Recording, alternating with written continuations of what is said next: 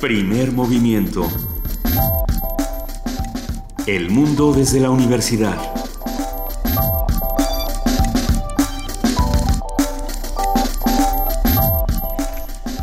Muy buenos días, son las 7 con 3 de la mañana de este 22 de septiembre, martes, y arrancamos así primer movimiento. Luisa Iglesias. Querido Benito Taibo, muy buenos días. Buenos días a los que nos están escuchando. Buenos días a nuestra jefa de información, Juana Inés de ESA. ¿Cómo estás, Juana Inés? Muy bien, muchas gracias. Buenos días, Luisa. Buenos días, Benito. Buenos, días. ¿Qué, ¿Qué han visto? ¿Qué vieron por ahí? Noticias. Andrés Guardado ayer, digo, nunca empezamos con una nota futbolística le rompieron parte de un ligamento. sí. va a estar cuatro, entre cuatro y ocho semanas fuera. Un futbolista, ¿cómo depende de sus piernas? Eh? Es una verdad de perogrullo. Muy bien, Benito. Eh, también, bueno, está este asunto de la Volkswagen, que pues fíjate que... Que le mintieron a sus consumidores. No tanto le mintieron, sino que organizaron todo un dispositivo para que a la hora de pasar los detectores de emisiones eh, soltara menos emisiones en los motores de diésel, soltaran menos emisiones de las que en realidad sueltan y entonces ya luego van por la vida haciendo un cochinero. ¿Qué diría el verificentro de todas estas ¿Qué diría el verificentro? ¿Ven? ¿Ven por no tener verificentros confiables? Lo cierto es que al darse cuenta de esta situación, las acciones de la Volkswagen han caído por los suelos y es una cosa tremenda en Estados Unidos. sí. Mira las cosas que uno se entera viniendo aquí tan temprano. Yo lo de la Volkswagen no lo sabía. Pues sí. Pero sí oí un terrible terrible, bueno, uno más de los terribles hechos que suceden en este país. Dos empresarios de Tampico ah, secuestrados y asesinados ayer, uno de ellos, bueno, padre y hermano del director de cine ah, que hizo la película esta llamada The Boy, el niño. Sí, una historia terrible, terrible, terrible. Llámenos, escríbanos, estamos aquí en arroba P Movimiento en Twitter. Estamos también en Facebook como Primer Movimiento y tenemos un número telefónico 55 36 43 39. Llámenos, escríbanos. Vamos a arrancar el programa esta mañana hablando de salud. Vamos a hablar de medicamentos caducos con José Antonio Edo Sordo. Él es director general del Sistema Nacional de Gestión de Residuos de Envases y Medicamentos SINGREM todo lo que usted siempre quiso saber sobre esos medicamentos que tiene guardados en su cajón hace meses o años. Años, décadas. Eh, tirarlos o no tirarlos, eh, siguen sirviendo las formas. ¿Cómo tirar? Claro, ¿cómo tirarlos? Porque luego eh, los echas al fregadero y, y, los animalitos que están ahí se vuelven unos una suerte de monstruos. Unos supermutantes. Unos mutantes, pero bueno. Tendremos la colaboración de José Manuel del Val Blanco, director del Programa Universitario de Estudios de la Diversidad Cultural y la Multiculturalidad, hablándonos sobre Ayotzinapa. Estamos a cuatro días de que se cumpla un año ya de ese terrible, terrible suceso. Ciclo de violencia e impunidad en contra de la población indígena. 26 de septiembre de 2014. En nuestra nota nacional vamos a hablar sobre la situación, los ajustes y las perspectivas del PRD. Lo platicaremos con el doctor Álvaro Arreola Ayala, sociólogo, historiador, profesor de la Facultad de Ciencias Políticas y Sociales, y él también es investigador del Instituto de Investigaciones Sociales de la UNAM. ¿Tendrá remedio el PRD? Traerá. También averigüen todo lo que puede haber alrededor de este caso tan extraño. Bueno, en nuestra nota internacional, el Papa Francisco y Fidel Castro. Ayer se reunieron, hoy el Papa ya viaja hacia los Estados Unidos. Un comentario de José Manuel Prieto, escritor y ensayista. ¿Qué significa? Esta, esta, visita y qué es lo que va a pasar ahora en Estados Unidos. Muchos están esperando precisamente las declaraciones del Papa allá para ver cómo, cómo cómo se contraponen. Habrá que verlo. Esta mañana la poesía necesaria me va a tocar a mí, así que si tienen alguna recomendación, escríbanos arroba P Movimiento, diagonal primer movimiento UNAM, con el hashtag poesía necesaria, háganos sus recomendaciones, si las tomamos todas en cuenta. Ya no le vamos a, hacer guasa a Manuel Acuña, lo queremos y, probablemente... nuestro asunto con Manuel Acuña es que ya es una sensibilidad que, que, no, es una sensibilidad que ha resentido muy mal el paso del tiempo hay, hay gente que piensa que, no es pues así. Hay, pero hay quien piensa lo que sea, pero digamos, en, el acuerdo de la mesa. Los románticos mexicanos murieron se, se salvan, no, muchas veces se salvan más por su prosa que por su poesía. Eh, en eso estamos de acuerdo. Entonces, bueno, pues habrá que habrá que ir distinguiendo. Bueno, y en nuestra mesa del día, eh, los yaquis y su derecho al agua. Una conversación con la doctora Raquel Padilla Ramos, etnóloga, historiadora, especialista en historia y cultura yaqui. uh, acompaña a los yaquis en su lucha por el agua y es una activista importantísima hoy por hoy en ese territorio en el que los yaquis están perdiendo paso a paso todos sus derechos. Esta mañana cerramos con la doctora Mireya Imas, directora del Programa Universitario de Medio Ambiente, que va a hablar sobre 3 billones de árboles en la Tierra y qué está pasando con todos estos árboles. Hicieron un censo de árboles en la Tierra. Son no estás hablando en serio. No, sí estoy hablando en serio. Hicieron un mapeo y fueron contando cuántos había. Necesitamos más árboles. Sí, sin duda. Sí, pero ha crecido la población. Ah, ¿ha crecido? Eso me tranquiliza. Pero no, sí, no sé si como debería, ya escucharemos a Mireya. Quédense con nosotros, estamos aquí en Primer Movimiento y ya son las 7 de la mañana con 8 minutos. Es momento de que pasemos a nuestro corte informativo con nuestra compañera Frida Saldívar. Buenos días, Frida. Buenos días, Luisa Benito, Juan Inés y al auditorio.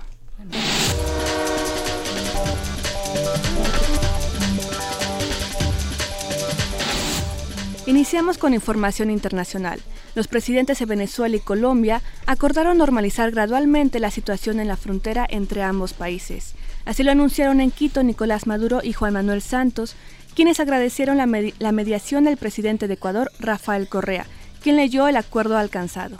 Al término de la reunión, los presidentes de Colombia y Venezuela acordaron, uno, el retorno inmediato de los respectivos embajadores. Dos, realizar una investigación de la situación de la frontera. Tres, reunir a los equipos de ministros inmediatamente para empezar a tratar los temas sensibles de la frontera. Reunión que continuará el miércoles 23 en la ciudad de Caracas. Cuarto, la progresiva normalización de la frontera. Quinto, la coexistencia de los modelos económicos, políticos y sociales de cada país. Sexto, hacer un llamado al espíritu de hermandad y la unidad, propiciando un clima de mutuo respeto y convivencia. Séptimo, continuar trabajando con el acompañamiento de Ecuador y Uruguay. El encuentro tuvo lugar en el Palacio de Gobierno de Ecuador y duró unas cinco horas. También participó Tabare Vázquez, quien preside actualmente la Unión de Naciones Suramericanas. Este lunes fue aprobada una ley en Hungría que autoriza al gobierno a desplegar el ejército con armamento no letal para proteger la frontera ante el masivo flujo de inmigrantes y refugiados que intentan ingresar al país. De esta manera, los militantes podrán utilizar balas de goma, artefactos pirotécnicos, granadas de gas lacrimógeno y pistolas de redes. Víctor Orbán, primer ministro de Hungría, hizo referencia al Tratado de Schengen, que obliga a defender la frontera, por lo que señaló, las vallas son la solución para la actual crisis de refugiados en Europa. Agregó que el gobierno húngaro también defenderá la frontera en Croacia y Eslovenia, por donde muchos refugiados han seguido su rumbo hacia Austria, después de que Hungría cerrara su frontera con Serbia. En Cuba, el Papa Francisco exhortó a los fieles católicos a superar la resistencia al cambio, a no temer ser políticamente incorrectos. El líder religioso celebró una misa en la Plaza de la Revolución Mayor General Calixto García en Holguín. En Nigeria, al menos 54 personas murieron y más de 90 resultaron heridas por una serie de atentados explosivos en la norteña ciudad de Maiduguri. Los ataques atribuidos al grupo islamista Boko Haram se registraron cerca de un mercado, en una mezquita, mientras decenas de fieles oraban y un centro deportivo donde decenas de personas se habían congregado para disfrutar de un partido de fútbol por televisión. De acuerdo con sobrevivientes, una mujer suicida realizó el ataque a la mezquita con artefactos explosivos. Destaca el Organismo Internacional de Energía Atómica avances importantes en verificación del programa nuclear de Irán. El director general del Organismo Internacional de Energía Atómica, el OIEA, destacó este lunes que se han logrado avances significativos en la implementación del Plan Conjunto de Acción para Irán. No obstante, Yukiya Amano afirmó que queda mucho trabajo por hacer en las próximas semanas para la plena implementación de ese plan y el esclarecimiento de todas las cuestiones pendientes con respecto al programa nuclear iraní. En una conferencia de prensa en Viena, Austria, el director general del OIEA informó que este fin de semana realizó verificaciones en la base de Parchim, al sur de Teherán, con el fin de dilucidar la posible dimensión militar de las actividades de enriquecimiento de uranio. Esta es la primera vez que la agencia de la ONU ingresa a ese recinto, observado previamente solo a través de imágenes de satélite. Amano y el director general adjunto del OIEA visitaron la instalación y constataron indicios de recientes obras de renovación, aunque no encontraron ninguna maquinaria. Por otra parte, antes de esa visita, se tomaron muestras ambientales en un lugar determinado del sitio de Parchim. Amano afirmó que toda la información recabada está siendo evaluada por el organismo y se prevén reuniones al respecto en las próximas semanas con Irán. Rocío Franco, Naciones Unidas, Nueva York. En información nacional, el ex asesor interregional de drogas y delitos de la Organización de las Naciones Unidas, Samuel González Ruiz, dijo que el grupo interdisciplinario de expertos independientes debe salir del caso Iguala, ya que se están violando los estatutos de la Organización de Estados Americanos. Agregó que el grupo está politizando el caso porque muchas de las organizaciones que apoyan a los expertos tienen vínculos directos con Emilio Álvarez y Casa, secretario general de la Comisión Interamericana de Derechos Humanos. Por su parte, la presidenta de la Asociación Alto al Secuestro, Isabel Miranda de Wallace, señaló que los expertos no son los indicados para llevar a cabo la investigación de la desaparición de los 43 normalistas, sino la Oficina de Drogas y Crimen de la ONU, por tratarse de un asunto relacionado con el narcotráfico. El juzgado cuarto de distrito en procesos penales federales de Toluca, Estado de México, dictó auto de formal prisión a Valentín Cárdenas Lerma, exdirector del penal del Altiplano por la fuga de Joaquín El Chapo Guzmán el pasado 11 de julio. Se le atribuye el delito de evasión de preso procesado por delitos contra la salud, el cual es considerado grave, por lo que no podrá obtener la libertad provisional bajo caución, informó la Procuraduría General de la República. Cárdenas Lerma actualmente se encuentra internado en el mismo centro penitenciario que dirigía, mientras que el próximo jueves se resolverá la situación de los otros 12 implicados. La Suprema Corte de Justicia de la Nación resolvió que el jefe del Ejecutivo Federal, Enrique Peña Nieto, está, está, facultado para presentar controversias constitucionales contra las leyes de los estados que no estén en armonía con la reforma educativa. Por unanimidad, los ministros resolvieron que el presidente está facultado para presentar las impugnaciones a través del consejero jurídico de la Presidencia de la República. Integrantes del Frente en Defensa del Cerro del Fortín expusieron que el Comité Mundial del Patrimonio notificó al embajador permanente de México ante la UNESCO, Porfirio Thierry, de la promoción relacionada con las problemáticas del Centro Cultural y de Convenciones de Oaxaca, el presentante, el representante del Frente y presidente del Patronato Pro Defensa del Patrimonio Cultural y Natural de Oaxaca, José Márquez, detalló que el acercamiento con el, con el, organismo internacional alertó también de la investigación de asentamientos, de la invasión de asentamientos en la zona arqueológica de Monte Albán.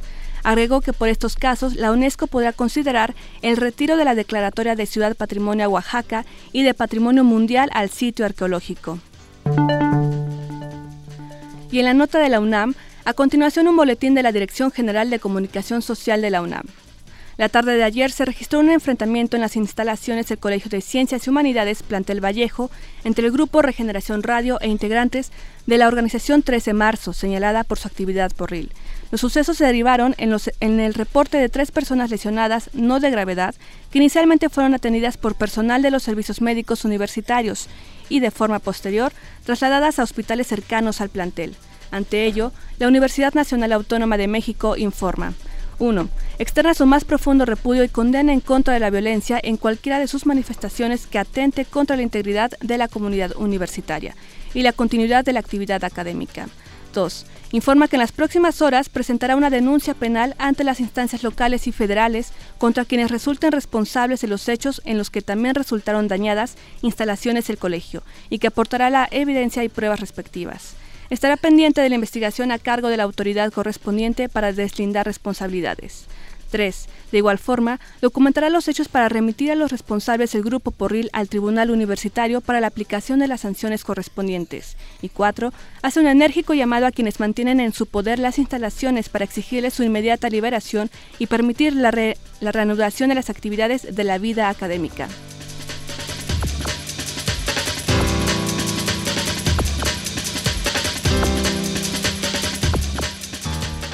Son las 7 de la mañana, 17 minutos. Muchas gracias a nuestra compañera Frida Saldívar por este corte informativo.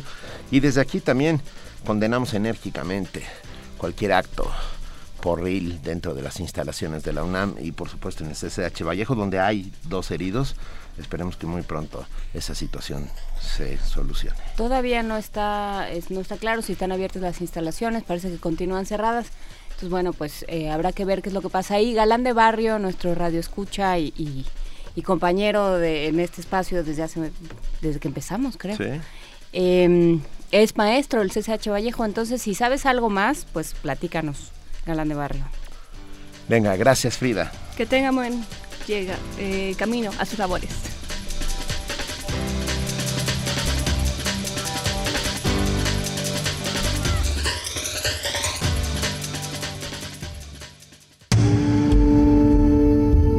Movimiento.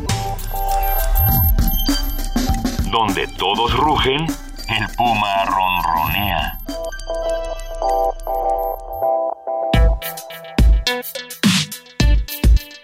Martes de Salud. Desde 1979 en Estados Unidos la fecha de vencimiento de, los medicamentos no se especifica, solo se aclara la fecha de manufactura, aunque hay que decir que las leyendas en los envases garantizan la seguridad del efecto del medicamento. En México, la fecha de caducidad en los medicamentos y en las medicinas empezó a aparecer en los envases a partir de 1994, con el advenimiento del Tratado de Libre Comercio, en el que se habla de la homologación de los sistemas de salud en Estados Unidos, Canadá y nuestro país. Existen medicamentos y existen estudios que hablan sobre estos medicamentos que demuestran que pueden perder su potencia con el paso del tiempo, aunque se sabe que algunos medicamentos conservan su potencia aún después de 15 días después de la fecha del vencimiento. ¿Será? No usar medicamentos vencidos podría relacionarse con aspectos legales, pues quien los entrega o prescribe comete una infracción o delito. Su justificación es dudosa, pero lo más probable es que se base en percepciones médicas y presiones comerciales. En México, la Ley General de Salud, en su artículo 233, expresa que queda prohibida la venta de medicamentos vencidos. Hoy vamos a conversar sobre el significado de la caducidad de los medicamentos y cómo afecta en cada caso. Nos brindará sus comentarios José Antonio Edo Sordo, director general del Sistema Nacional de Gestión de Residuos de Envases y Medicamentos IGREM. José Antonio, buenos días, ¿cómo estás? Bien, buenos días Luisa, buenos días Benito, mucho gusto estar con ustedes. Eh, encantados de que esté con nosotros. A ver, ¿qué tan cierta es la fecha de caducidad de los medicamentos? Bueno, el tema de la fecha de caducidad es, eh, es complejo. Cuando un medicamento se, se registra ante COFEPRIS para obtener su, su certificado de registro, se tienen que presentar pruebas de estabilidad, pues que demuestran que el medicamento en ciertas condiciones pues va a durar los dos o tres años que, que se ponen como fecha de caducidad en la caja. Eh, como comentaban hace un momento, es posible que un medicamento dure más, pero recordemos que si, si vemos una caja de un medicamento, dice normalmente manténgase en un lugar fresco y seco, con una temperatura relativamente normal. Si nosotros nos ponemos a pensar que en un país como México, que tiene temperaturas extremas y niveles de humedades altos, pues es difícil garantizar la integridad de un medicamento ya después de dos o tres años de que se, se fabricó. Esa es una de las razones por las cuales eh, se tiene que poner en la caja la, la fecha de caducidad. Yo, a ver, Antonio Aedo Sordo. Sí. Yo, yo escuché decir, tú nos dirás si es cierto, ¿no? A, a alguien que tiene un laboratorio que, que la fecha de caducidad ah, está bien, pero que el medicamento puede servir hasta un año después de esa fecha. Es posible. ¿Es posible? Es, posible, o sea, y, si, si el medicamento se guarda adecuadamente, pues puede ser que dure más. Si el medicamento está en, en un baño, por ejemplo, donde eh, está el botiquín y la gente se baña ahí, hace calor, hace humedad, pues probablemente el medicamento se pueda llegar a dañar, se pueda llegar a humedecer. O sea, es, es muy variable, ¿no? Entonces lo que la autoridad hace, bueno, le asigna una fecha de caducidad para que las personas puedan estar tranquilas de que el medicamento que se toman todavía tiene la, la potencia adecuada o que incluso pues no se haya en un momento dado eh, degenerado, ¿no? Corrompido. transformado, corrompido, así Ah. es. Ver, vamos, a suponer que tenemos un cajón en nuestra casa que está eh, lejos del sol, que no tiene eh, una temperatura extrema, que está en condiciones, vamos a decir, Todos tenemos ese cajón. Todos tenemos ese cajón oculto en nuestra casa donde aparecen de pronto las pastillas de 1986 y decimos, bueno, a ver, esta que es para el dolor, que a lo mejor no es algo, eh, un, una- un, digamos, un antibiótico u otra cosa así, sino un analgésico, eh, caducó hace mil años, pero me lo tomo y a lo mejor todavía tiene algún efecto. ¿Nos puede eso causar algún daño a nosotros como consumidores? Pues no lo sé, es muy variable, ¿no? Puede ser que sí le cause algún efecto negativo, puede ser que no le sirva para nada, ¿no? Y si es una medicina importante para la presión arterial, por ejemplo, pues eso no va a causar el efecto deseado para la diabetes, ¿no? Entonces, pues la recomendación, además la obligación por ley es que pues, un medicamento después de su fecha de caducidad mm, es recomendable no usarlo y mucho menos en las farmacias venderlo, ¿no? ¿Cuáles son los medicamentos entonces que tienen una mayor durabilidad y cuáles son los que tienen una menor? La verdad es que yo no lo sabría decir. No. No arriesgarse. No, es mi campo, este, en realidad, y, y, yo recomendaría no, no arriesgarse, sobre todo porque es una cuestión eh, que está estipulada en la ley de salud, ¿no? Y los expertos que determinaron esto, pues, eh, tomaron en cuenta una serie de elementos para pedirle a la población que pues evite consumir medicamentos caducos. Porque el otro problema que hay con los medicamentos caducos es que eh, se puede generar un mercado secundario, un mercado negro, entonces luego los encontramos reetiquetados en los mercados públicos al rayo del sol, en situaciones muy precarias, eh, que sí puede generar un problema de salud grave, ¿no? Eh, sí, y supongo que sobre todo en el tema de suspensiones, ¿no? O sea, cosas que sean líquidas, ahí hay mucho más, es mucho más grave que las pastillas, ¿no? Pues puede ser. Sí. Ahora, a ver, hablemos de, tu mero tema, que es eh, la gestión de residuos de envases y medicamentos. ¿Qué hacemos cuando los medicamentos han caducado? Bueno, ¿O qué eh, deberíamos hacer? La empresa que nosotros tenemos es una asociación civil. El SINGREM. SINGREM es una asociación civil que depende de la Cámara Nacional de la Industria Farmacéutica, de AMIF, que es la Asociación de Laboratorios de Investigación Farmacéutica, y de ANAFAM, que es la Sociedad Nacional de Fabricantes de Medicamentos. Estas tres asociaciones fundaron SINGREM, ¿sí? Y los laboratorios asociados financian el programa. Y actualmente tenemos en 26 estados del país, incluido el Distrito Federal, eh, 4.300 contenedores colocados en farmacias, en tiendas de autoservicio, en centros de salud, en hospitales, en escuelas, en los mismos laboratorios farmacéuticos los tienen para sus empleados.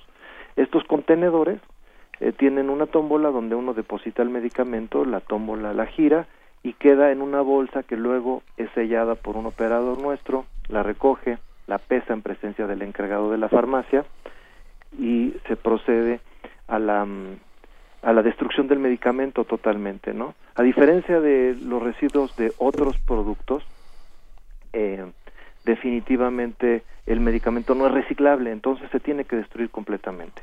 ¿Y cómo lo destruyen?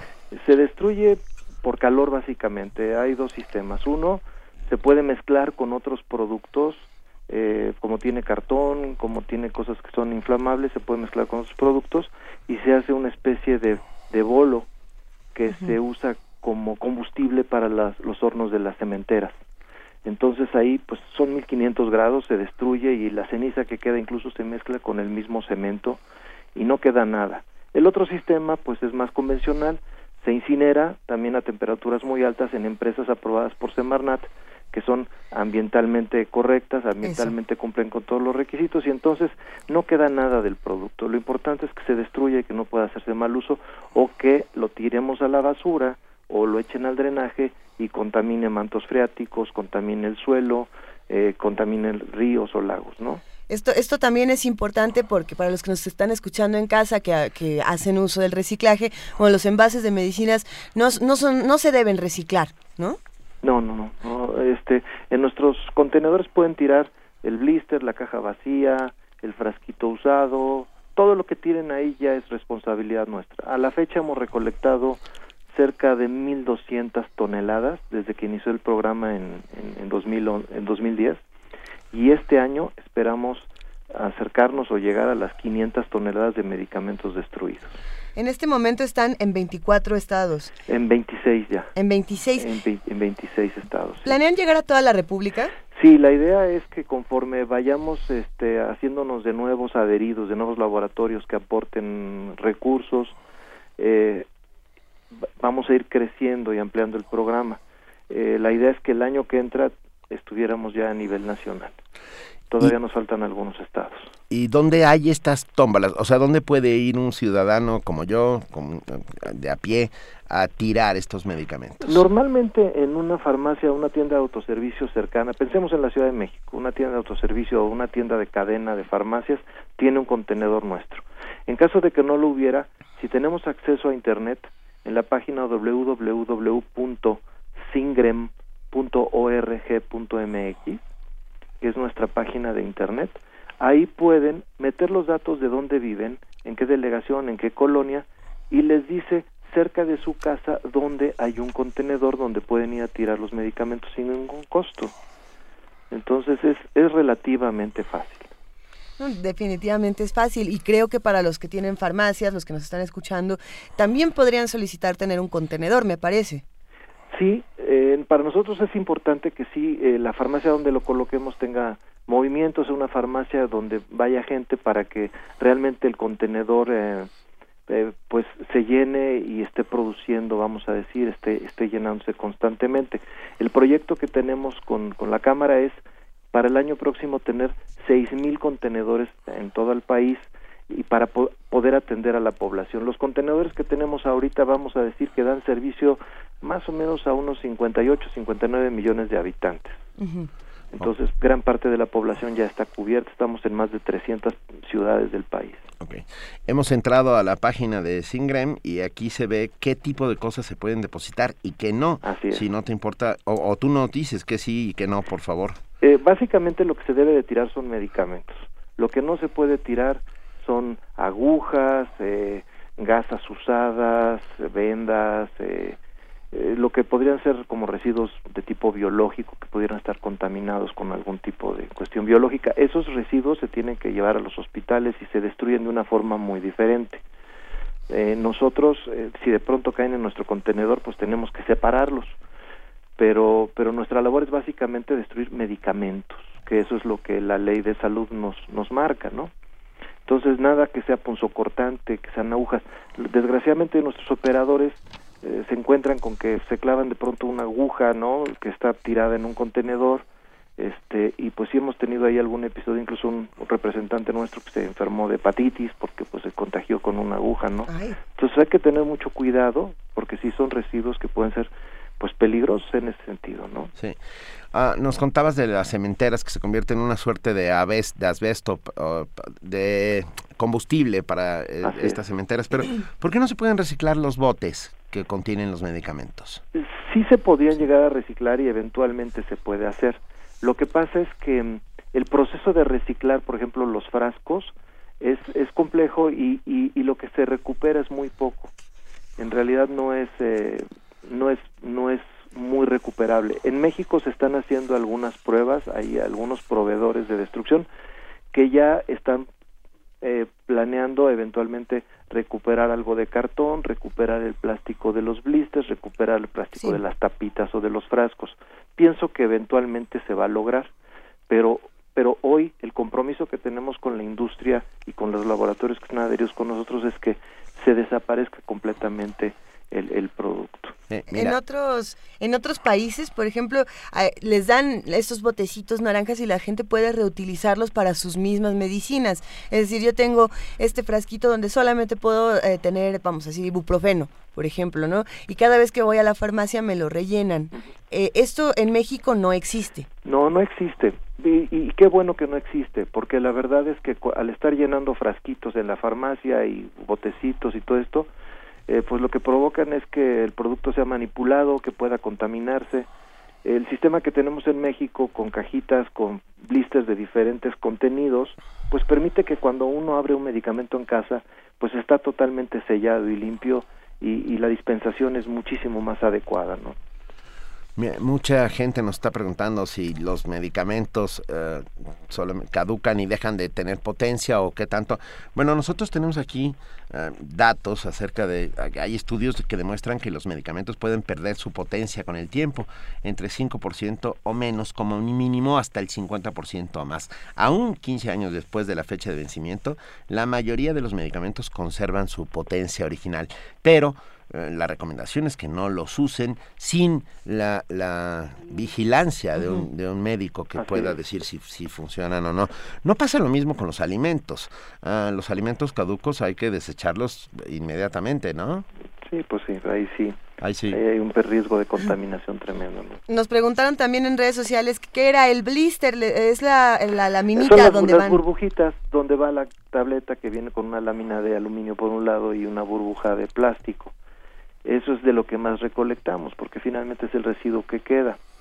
Pero bueno, si ese residuo pues ya no tiene medicamento, pues no tiene tanto problema como si todavía tiene algunas tabletitas, ¿no? Claro. Si eso se va a un relleno sanitario, se va a un basurero a cielo abierto, pues imagínense, ¿no? Llueve, eh, se combinan.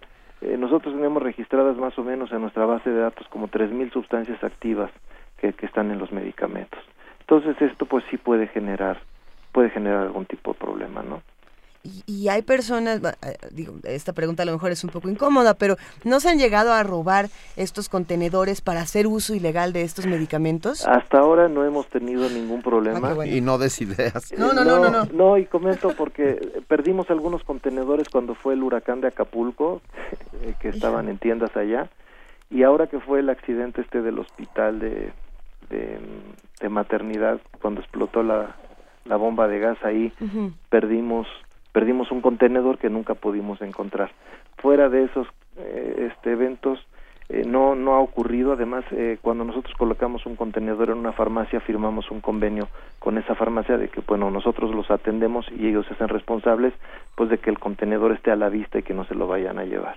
Pues sí, también es una invitación para que las personas no compren eh, fuera de las farmacias los medicamentos, que traten de evitar el consumo ilegal de este tipo de sustancias que pueden llegar a ser muy nocivas para la salud si no se utilizan de una manera responsable. Sí, que se que compren los medicamentos en las farmacias, no no en la calle, pues, ¿no? Siempre está la tentación de que en un mercado público está un medicamento a la tercera parte de lo que me cuesta en la farmacia y bueno, pues pues siempre está esa tentación, pero pero no, lo recomendable es comprarlo en la farmacia. Ahora también la ventaja que tiene la gente es que el acceso a los medicamentos genéricos es muy, es muy amplio y, tienen un precio muy razonable, entonces tienen opciones para poder cuidar su salud con un medicamento eh, que esté dentro de las normas de que la ley exige, ¿no?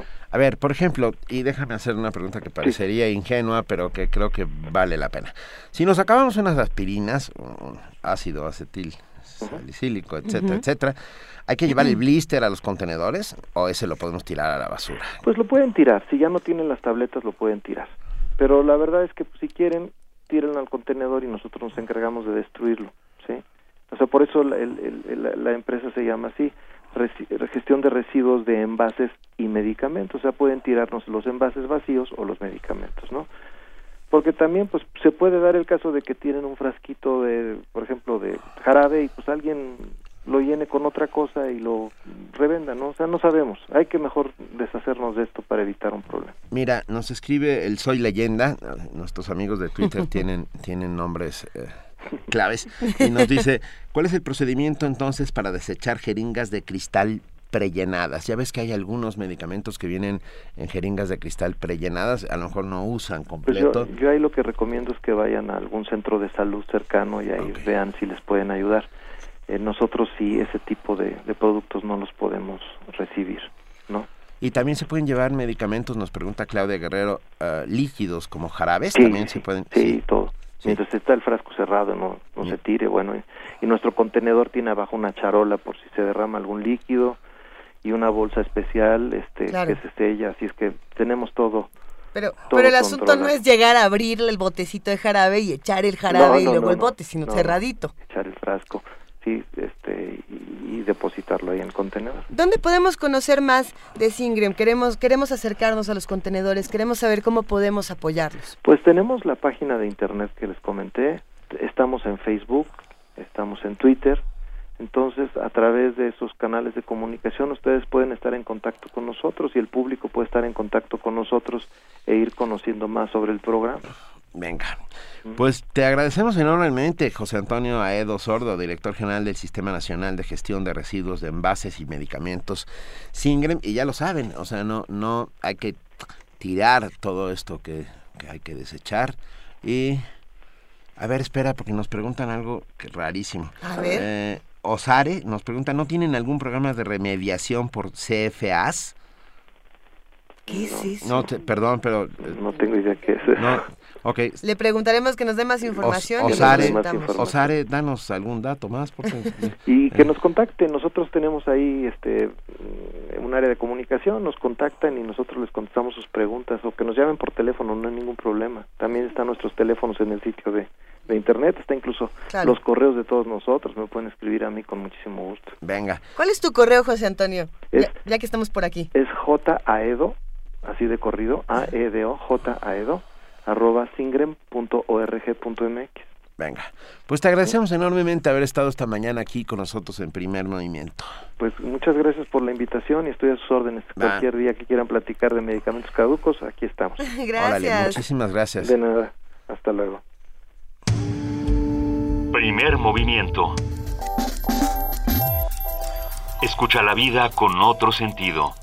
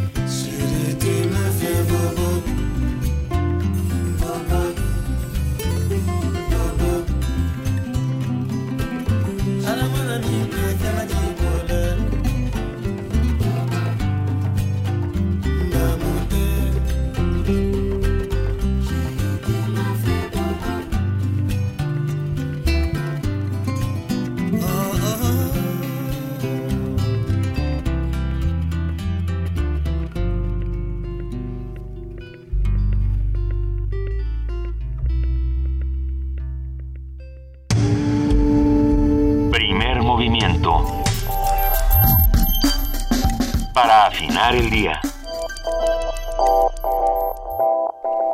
Acabamos de escuchar una recomendación de Ricardo Peláez, otro de nuestros curadores musicales. Abrazo, Ricardo Él es la Peláez. parte africana de nuestros curadores musicales.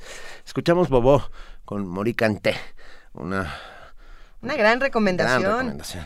Ya la subimos a nuestras redes sociales, ¿sí? Ya la subimos para los que les gustó esta versión. Ya en eso estamos. En esas estamos.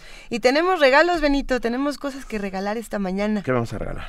El Instituto Politécnico Nacional, a través de la Dirección de Difusión y Fomento a la Cultura, nos está invitando al concierto Identidad y Romanticismo, que forma parte de Dame 5, segunda temporada de la Orquesta Sinfónica del Poli, bajo la batuta de Diego Nasser, director huésped. Eh, La cita es este jueves, el jueves 24 de septiembre, a las 7 de la noche y el sábado 26 de septiembre a la 1 de la tarde. A ver, tenemos boletos por Facebook y por Twitter. Los que quieran ir el jueves, nos escriben a Facebook y los que quieran ir el sábado, nos lo escriben a Twitter. Con el hashtag quiero IPN, ¿qué les parece eso? Sí. Quiero IPN, nos escriben, van a ser cinco cortesías dobles para cada concierto, cinco por Facebook, cinco por Twitter, y ya saben que tienen que estar media hora antes del evento con su credencial de lector, y con eso es más que suficiente para que estén en, en este concierto. Lo repetimos, jueves a las 9, a las 7 de la noche y sábado a la 1 de la tarde. Nada más con que nos escriban con el hashtag quiero IPN, con eso se van estos boletos. Y tenemos más llamadas y tenemos más comentarios por aquí. Sí, bueno, vamos a... eh, mira, nos estamos poniendo... Llegó la hora bonita. Sí, A ver, vamos de una vez también a dar caja mágica. un pase a la caja mágica. ¿Nueve? ¿Nueve pases a la caja mágica? No. Eh, ¿Estás segura? Tres Está- por estoy Facebook, estoy discutiendo con Juana. de esa. Pues es que ya hemos- nos han mandado muchas cosas para la Sí. caja mágica, tenemos muchas maravillas. Bueno, sí, pues sí hay, sí hay cupo. Porque si no, nada más se nos acumulan y, y a ver qué. va, nueve pases a la caja mágica. Eso. ¿Eh? Tres por Twitter, tres por Facebook y tres por teléfono. El teléfono es 55 36 43 39. ¿Y qué nos tienen que decir? ¿Qué, ¿Cuál es la palabra de la caja Recuerde mágica? que la idea es mm, no que nos digan el significado de la palabra que busquen en un diccionario, sino lo que a ustedes les suene. Ah, la diferencia entre la palabra casi correcta y la correcta, decía Mark Twain, es la misma diferencia que hay entre una luciérnaga y un relámpago. Que a poco no es una Ay, bien bonita bonito. definición. Mark Twain era un... Mark era- Twain era un genio. Mark Twain era un genio y además eh, era malo. Y Era, era Malo, malísimo. incisivo. Hay un hay unos cuentos que están publicados por el Fondo de Cultura en su colección de clásicos eh, que se llaman las historias, la aventura del o la historia de un niño bueno y de un niño malo, este, ilustrados precisamente Uy, por Ricardo Peláez. Qué bonitas son las ilustraciones de ese libro. Pues son de Pe- Ricardo Ah, Peláez, Y, y justamente cuenta la historia como en estas vidas de santos, estas vidas ejemplares que, que este, les recetaban a los niños del siglo XIX para que se portaran bien. Entonces, bueno, pues era el niño, pues se supone que al niño bueno siempre le iba bien y al niño malo siempre le iba mal. Y por supuesto Twain escribe las historias perfectamente al revés. Y al niño bueno le va fatal, todo el mundo le pega, lo sapea, termina metido en un basurero, le, le va muy mal. Y al niño malo le va muy bien. Eh, y también hay una versión de la Biblia, según Twain, que es una joya. Sí, Échenle Mark Twain es mucho, mucho más que Tom Sawyer, Bueno, fue, que no era poca cosa, ni Ni Huckleberry Finn. Pero, pero bueno, tiene eh, las, las- sí, todo lo que tenía que decir Mark Twain sobre el mundo, porque tenía opiniones sobre todo. Bueno, hoy estamos en, en la... No, no dijeron la palabra. en- ma. no, Ah, la, No la la dijeron, ¿eh? la palabra es La palabra que patrocina hoy la caja mágica es acedo. ¿A qué les suena a ustedes acedo? Van tres pases para la caja mágica donde se pueden llevar tres libros. O sea, sí estamos hoy tirando la casa por la ventana. Tres por Twitter, tres por Facebook, tres por teléfono. ¿Qué es, qué significa para ustedes ah, la palabra acedo? Pero tenemos más regalos, sí. Tenemos todavía más regalos, a ver qué más bueno, El Teatro Coyoacán, Enrique Lizalde, nos da 15 pases dobles, 15 pases dobles para el 23 de septiembre, eso quiere decir que es mañana. Mañana a las 19 horas, a las 20 horas, para ver las bizarrías de Belisa de Lope de Vega. Y eso nos vamos a dar, nos vamos a hacer un día impresionante hoy, pero bueno, van 5, 5 y 5, 5 por Twitter, 5 por Facebook, 5 por teléfono. teléfono. Y nos tienen que decir quiero teatro. Ya no nos metamos en más líos. Hashtag quiero teatro. sí, o sea. A ver, en este momento tenemos el hashtag quiero IPN con el que se pueden ir al concierto que es Identidad y Romanticismo, que forma parte de Dame 5. También tenemos el hashtag Quiero Teatro, con el que se pueden ir a las bizarrías de Belisa. Y también tenemos la palabra acedo para la caja mágica, que son nueve. ¿No? Ahí está. Esos son todos los regalos que tenemos, así que llámenos. Esos son, bueno. Hay nada más. Suficiente? Hay nada más. El 55 36 43 39 arroba P Movimiento y diagonal Primer Movimiento UNAM. Si quieren también dejarnos comentarios más largos, escribirnos cartas, estamos en Primer Movimiento UNAM arroba gmail.com. Mientras tanto, nosotros estamos leyendo aquí todos los comentarios que nos han dejado en Twitter. ¿Qué tenemos por Muchas acá? Muchas cosas. Andrea González, eh, que su siguen tomadas las instalaciones del CCH Vallejo, no dejan entrar a los alumnos al plantel. ¿Dónde está el director? Se pregunta. Ah, esperemos que este tema se resuelva. Los, hay, hay, un grupo de porros que ha tomado, no, no hay otra manera de llamarlos, que han tomado el plantel. Están los, los amigos de Radio Regeneración que no están pudiendo hacer sus transmisiones, a los cuales les mandamos un saludo desde aquí, desde Primer Movimiento, y esperemos que esto, que ya, que intervengan eh, las autoridades eh, competentes y necesarias para que esto se solucione inmediatamente. Ya no están contestando, ¿eh? Perdón, eso le pegué al micrófono solamente para demostrar que el micrófono está vivo. Estamos. Ya alguien nos contestó, sí, que Acedo es madrugada todo el día. Eso está bien bonito. Que es muy bonito. Muy bonito. Acedo también dice a ver, ¿qué otro tenemos por acá? ¿Suena como asiento de un, de un conocimiento o qué? no, es acedo con C. Me encantó. Alguien, alguien muy ingenuosamente quiere, quiere boletos para el IPN, ¿no? Y su Twitter es lo que hace uno por ganar. Nos gusta. Venga, bienvenidos. Oigan, ayer cumplieron años dos personajes dos personajes a los cuales aquí en esta mesa queremos mucho. Estoy convencido de ello. Bueno, cumplieron años Juan José Arreola y Stephen King y creo que... Uno todavía sigue aquí. Uno sigue aquí y el otro va a estar aquí por siempre. Eh, sí. Eh, no, los dos van a estar por siempre. Pero, pero, uno todavía está aquí, todavía, no podemos darle la eternidad de las palabras así.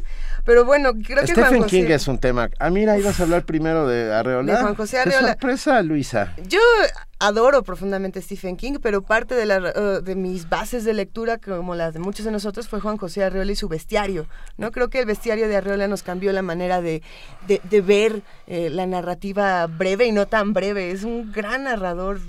Gran narrador. Bueno, La Feria también es uno de sus grandísimos eh, textos.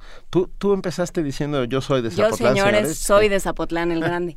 es que además la capacidad que tenía Arreola de ir y venir entre la, entre la fantasía estos espacios eh, fantasmagóricos y fantásticos que, que, creaba estas atmósferas donde no sabías bien qué estaba pasando, como pasa en el guardagujas y en varios de sus cuentos, y la capacidad que tenía para en un instante, ¿no? Lo que decías de la narrativa breve, Luisa, en un instante crear una atmósfera, una situación y resolverla y, y dejarte... Sí, darte un golpazo. Como frente a un relámpago. personaje, además, que logró algo importantísimo. Fue de los primeros intelectuales de este país que le perdieron el miedo a la televisión. Ah, a la televisión como medio para lanzar un mensaje. Ah, y yo recuerdo, además recuerdo haberme divertido mucho. ¿De haberlo visto con Talía? no, solito. solito, él tenía varios programas en los cuales con enormes capas y sombreros, una suerte un sentido del humor un tremendo. sentido del humor tremendo. Caminaba por pueblos y contaba anécdotas y contaba historias con una gracia sin igual. Ah, un personaje de verdad que extrañamos en, la, en el imaginario colectivo, ¿no? De la de construcción cultural de este país. Hay que leer Arreola. Acaban, acaban de decir dos títulos indispensables, Bestiario del 72 y La Feria del 63. Pero tiene muchas más cosas, claro. Confabulario. Confabulario, que es uno de sus primeros títulos de 1952. El Inventario y el Confabulario Personal. Acérquense a Juan José Arreola porque el personaje de Zapotlán el Grande, hoy Ciudad Guzmán, Jalisco, es sin lugar a dudas uno de nuestros grandes, grandes narradores. Y tenía unas sobrinas, tiene unas sobrinas que tienen una panadería. En Zapotlán no. Un día, un día Eduardo Casar en medio de una feria de libro ah, este, cargaba feliz de la vida una bolsa de pan en Guadalajara y me decía, soy de la sobrina de Arreola. Y estaba encantado. Le dije, ¿y qué dice abajo? ¿Soy de Zapotlán el Grande? Si alguien nos puede decir cómo se llama esta panadería, que nos escriba. Sí, por favor, si alguien nos está escuchando en Ciudad Guzmán, un saludo a las sobrinas de Arreola. eh, Y su panadería. y su A toda la panadería. familia. Seguro mis hilos están oyendo, pero están despiertas porque tienen panadería. Eh, dice Gaby de Barter, no olviden mencionar la palabra educación del texto de Arreola, por supuesto. Sí, bueno. Todo Eh, Arreola vale la todo pena Arreola visitarse. vale la pena, pero bueno. Y también Y- es cumpleaños, fue- fue cumpleaños de Stephen King, que es uno de estos narradores que ha generado polémicas mundiales con que si es mainstream, si no, si es este una- un autor que solamente escribe por escribir, que no tiene eh, calidez, eh, ni calidez ni calidad en, en sus textos. Yo creo que vale la pena leer mientras escribo de Stephen King. Si no, si no son fanáticos de- del género de terror, o si sí lo son, mientras escribo es un texto en el que Stephen King se une a este atra- a esta tradición, como lo hace Edgar Allan Poe, como lo han hecho muchos otros autores como Maupassant, como Quiroga, en el que te, te plantean esta manera de cómo yo me siento y hago mis rituales de escritura y cuáles son las cosas que yo sigo. Y él de pronto dice, bueno, pues a mí lo que me gusta es ver pájaros. ¿no? Y tiene, eh, habla de todo su personaje, de, de cómo ha sido su trabajo como escritor. Es fascinante. Mientras Pero, escribo, y es un gran además libro. eh, logró algo importantísimo que traspasar a la cultura popular. Por supuesto. Quiero decir, no solamente ser un escritor de serie B, por, por- por llamarlo de alguna manera, ¿no? Sino lograr con sus escritos que están muy bien hechos, o sea, hay que, hay que confesarlo. El tío, el tío Stephen, como lo llaman algunos de mis amigos, el tío Stephen King, ¿sabes quién es un adorador? Francisco Hagenbeck. Que estuvo con nosotros hablando ¿cómo no? de, de pachucos. Bueno, King gana el National Book Pri- Prize, que es uno de los grandes galardones que se otorgan en los Estados Unidos, y no cualquiera, pues, Sí. o sea, Carson La medalla de las artes, sí. la medalla de las artes. A mí me sacó sangre, literalmente, leyendo El Apocalipsis de King, que es un libro de 800 y pico páginas. Sí, es uno de sus yendo, tabicones. yendo en un tren, ah, en una curva, yo venía acostado y me cayó en la y sangre. O sea que, Te cayó en la cara que lo Stephen logró. King. Lo No, pero logró. hay un te- hay un término que, que usaste, Luisa, y que a lo mejor eh, valdría la pena volver a él, eh, que es mainstream, ¿no? Que es esto que se usa como para con desdencito.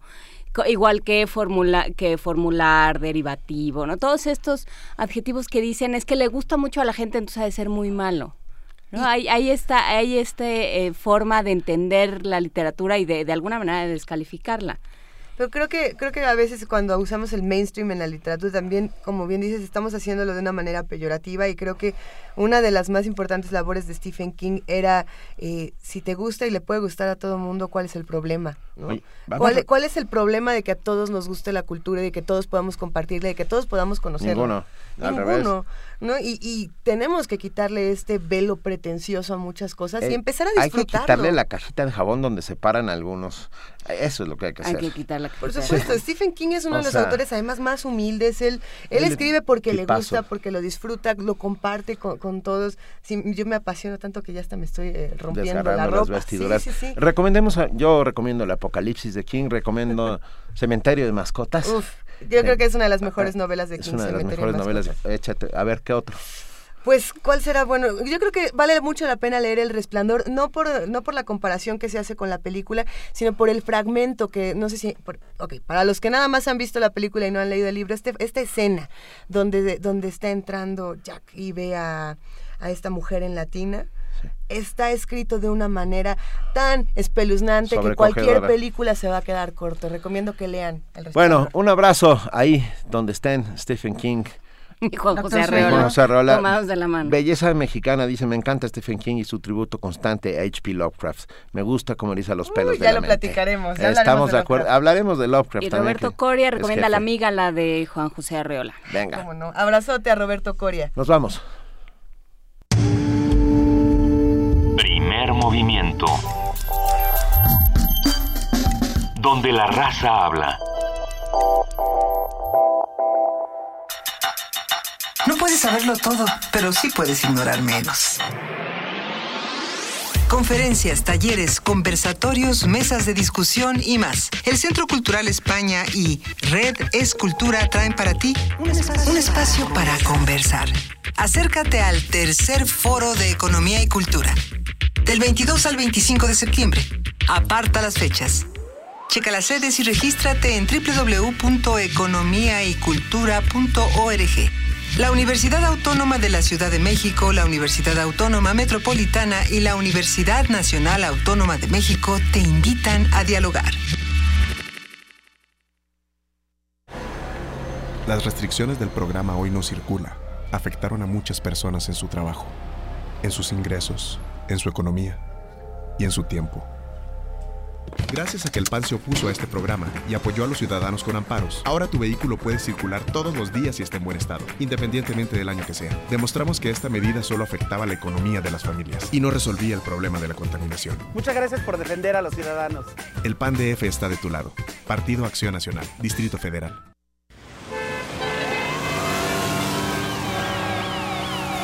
Avanza que no llego.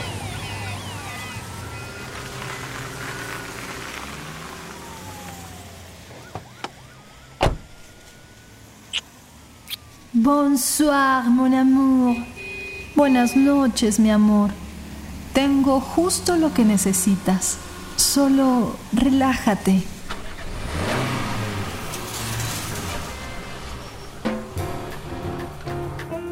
Al terminar tu jornada diaria, lo que necesitas es una dosis de jazz francés serie musical con datos biográficos, obras e interpretaciones de los artistas más importantes del jazz en Francia. Con la compañía del pianista y crítico musical Alberto Zuckerman. Durante el mes de septiembre, lunes a viernes de 8 a 9 de la noche. Por el 96.1 de FM. Radio UNAM.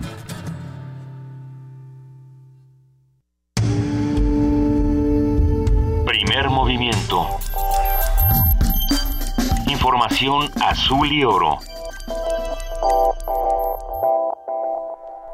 Son las 8 de la mañana, nos vamos a nuestro corte informativo con nuestra compañera Elizabeth Rojas. Buenos días, Elizabeth. ¿Qué tal, Luisa Juana Inés? Buenos días, buenos días a todos. Buenos días.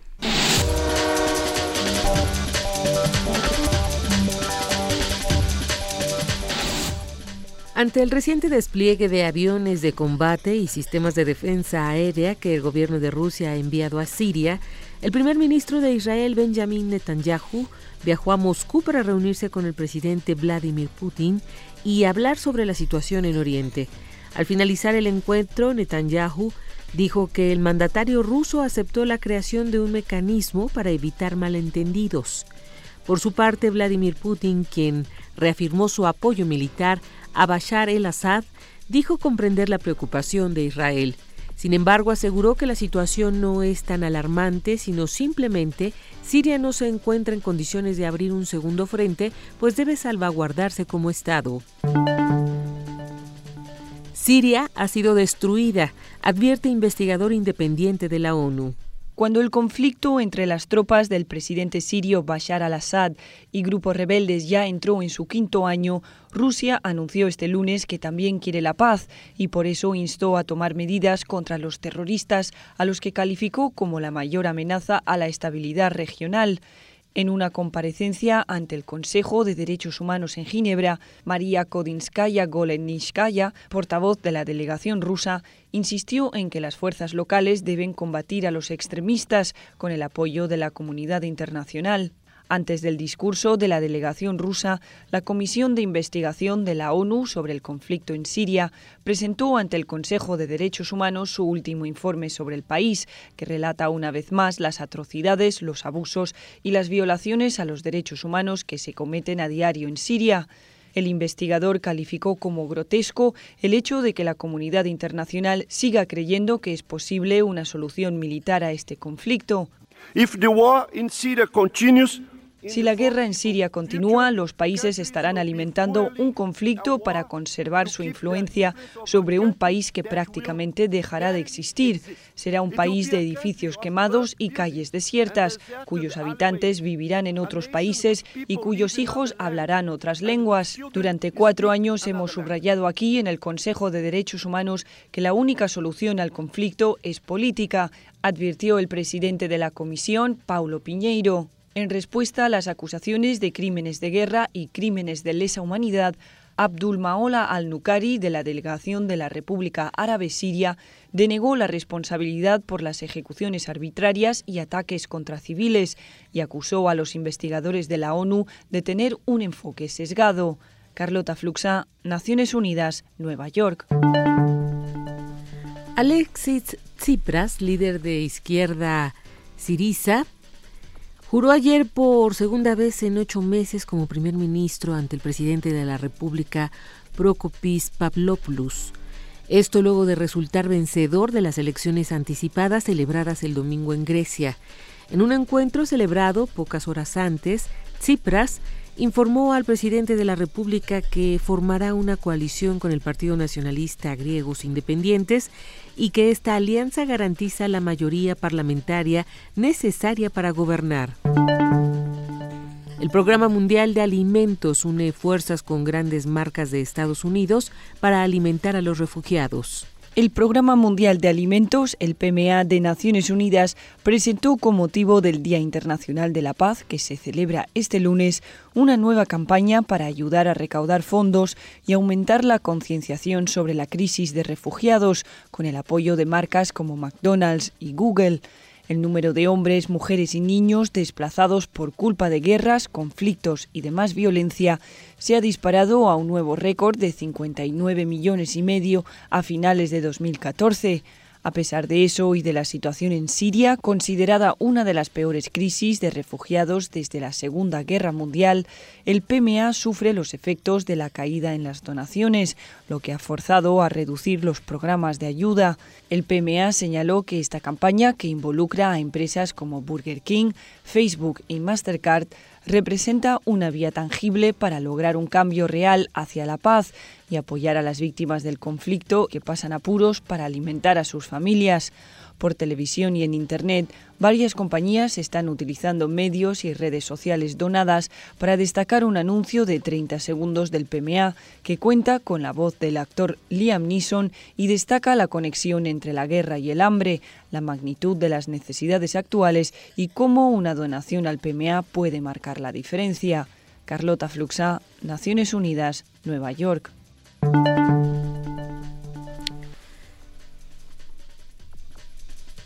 Este, el programa mundial. En información nacional, la reforma a la ley de obras públicas que se prepara en el Senado contradice el espíritu del nuevo sistema nacional anticorrupción, ya que permite excepciones y discrecionalidad. Así lo denunciaron diversas organizaciones de la sociedad civil, quienes presentaron un documento con recomendaciones que entregarán al Senado esta semana. Juan Pardinas, del Instituto Mexicano para la Competitividad, señaló que la aprobación de esta ley sería un retroceso que solo beneficiará a los compadres de los funcionarios. El titular de la Comisión Nacional contra las Adicciones, Manuel Mondragón y Calv, dio a conocer que ya iniciaron los trabajos de la Encuesta Nacional contra las Adicciones 2016. La encuesta tiene el fin de conocer los patrones de consumo de drogas lícitas e ilícitas en la población de 12 a 65 años de edad y será elaborada por los Institutos Nacionales de Psiquiatría y Salud Pública. Mondragón y Calv explicó que la marihuana, cocaína, metanfetaminas y crack han registrado un aumento en su consumo. Este martes se cerrarán las inmediaciones del Zócalo Capitalino por la celebración del Día Mundial sin Auto, informó el jefe de gobierno Miguel Ángel Mancera. Por ello, hizo una invitación a los ciudadanos para que este día dejen el auto en su casa y utilicen medios alternativos de transporte. Esta celebración, que inició en 1994, se ha extendido en muchas ciudades del mundo como París, Nueva Delhi, Beijing, Bangkok, entre otras. En Ciudad Universitaria fue inaugurado el nuevo centro de monitoreo del Servicio Sismológico Nacional, dependiente del Instituto de Geofísica, en una instalación concebida como un edificio de investigación y difusión. Habla el rector José Narro Robles. Con este mismo acto y con esa misma simbología, estamos reafirmando el compromiso de la Universidad Nacional Autónoma de México con las instituciones del país, y con el conjunto de nuestra sociedad. Siempre hemos entendido que desde la pluralidad que nos caracteriza, desde las distintas áreas del saber y del conocimiento que se cultivan en la universidad, nuestro propósito último no es otro que cumplir con lo que la ley orgánica nos mandata, pero que tiene el sentido de servicio a la sociedad mexicana.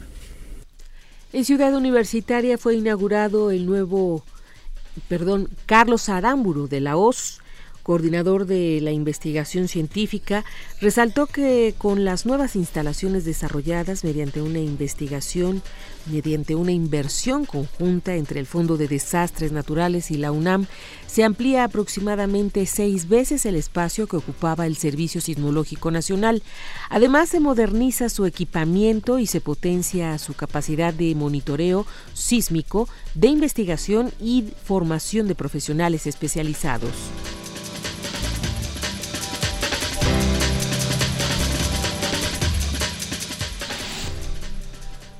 8 de la mañana con 10 minutos en este momento. Muchas gracias a nuestra compañera Elizabeth Rojas por este corte informativo de las 8 y nos vemos a las 9, Elizabeth. Hasta el rato, Benito. Gracias. Gracias.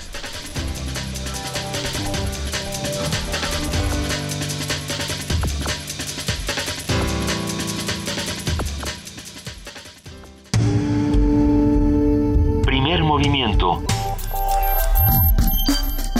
Donde todos rugen el puma ronronea.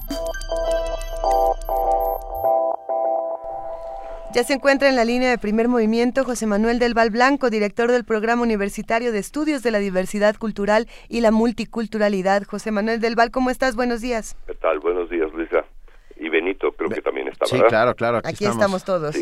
Vamos a hablar esta mañana sobre Ayotzinapa, ya se acerca este aniversario. Se acerca, ah, trágicamente se acerca ya el primer año del, de la tragedia de Ayotzinapa y es un poco eh, terrible ver el proceso. Sin embargo, yo tengo cierta esperanza de que eh, la sociedad mexicana, con respecto a este hecho específico, ha podido eh, empujar un poco más hacia la búsqueda de la verdad, ¿no? Estamos, este, vimos ya la estrategia inicial del primer momento que fue eh, eh, después de que el 29 de octubre eh, recibió finalmente a los padres el presidente que se harían las investigaciones completas el 7 de noviembre unos días después aparece ya este la verdad histórica establecida por nuestro procurador no esa verdad histórica que lo que hace es un poco poner en duda todo lo que se había discutido en términos a la posibilidad de, de, que hubiera sido quemados en Cocula los muchachos, ¿no? En ese sentido. Esto tiene, eh, en principio, eh, pone las cosas en un nivel de, de, de, confrontación entre un gobierno y sus intelectuales también, ¿no? No solo eh, el, asesinato con respecto al pueblo, sino a los intelectuales que afirmaron de, de, diversas maneras y con diversas técnicas que era imposible que habían, hubieran estado quemados ahí que no había referencias de ninguna naturaleza que pudieran garantizar ese, esa quemazón. Y siguió y siguió y siguió. Finalmente pudo entrar la Comisión de, eh, Interamericana de Investigación, ¿no? que empezó a trabajar el proceso de otra manera y lo primero que hizo fue llegar a demostrar que ese hecho era imposible, ¿no? el experto fundamental que habían traído eh, hizo todos los cálculos y dijo no es imposible eso no puede ser funcional no no o sea no es verdad histórica eso en ningún sentido no entonces eh, el, el, em, empieza a trabajar la comisión y empiezan a aparecer nuevos datos que todavía ni siquiera nada más han sido aparecidos los datos no el famoso quinto camión no que resulta que no aparecía en los primeros registros y ahora sí aparece después no luego la, la, posible participación de los eh, eh, narcotraficantes en un camión cargado con drogas, etcétera, que podía haber sido ese o no, en fin, eh, pero porque pensemos que están desaparecidos 43, pero en ese momento, en la noche esa, hubo una masacre de seis muchachos, ¿no?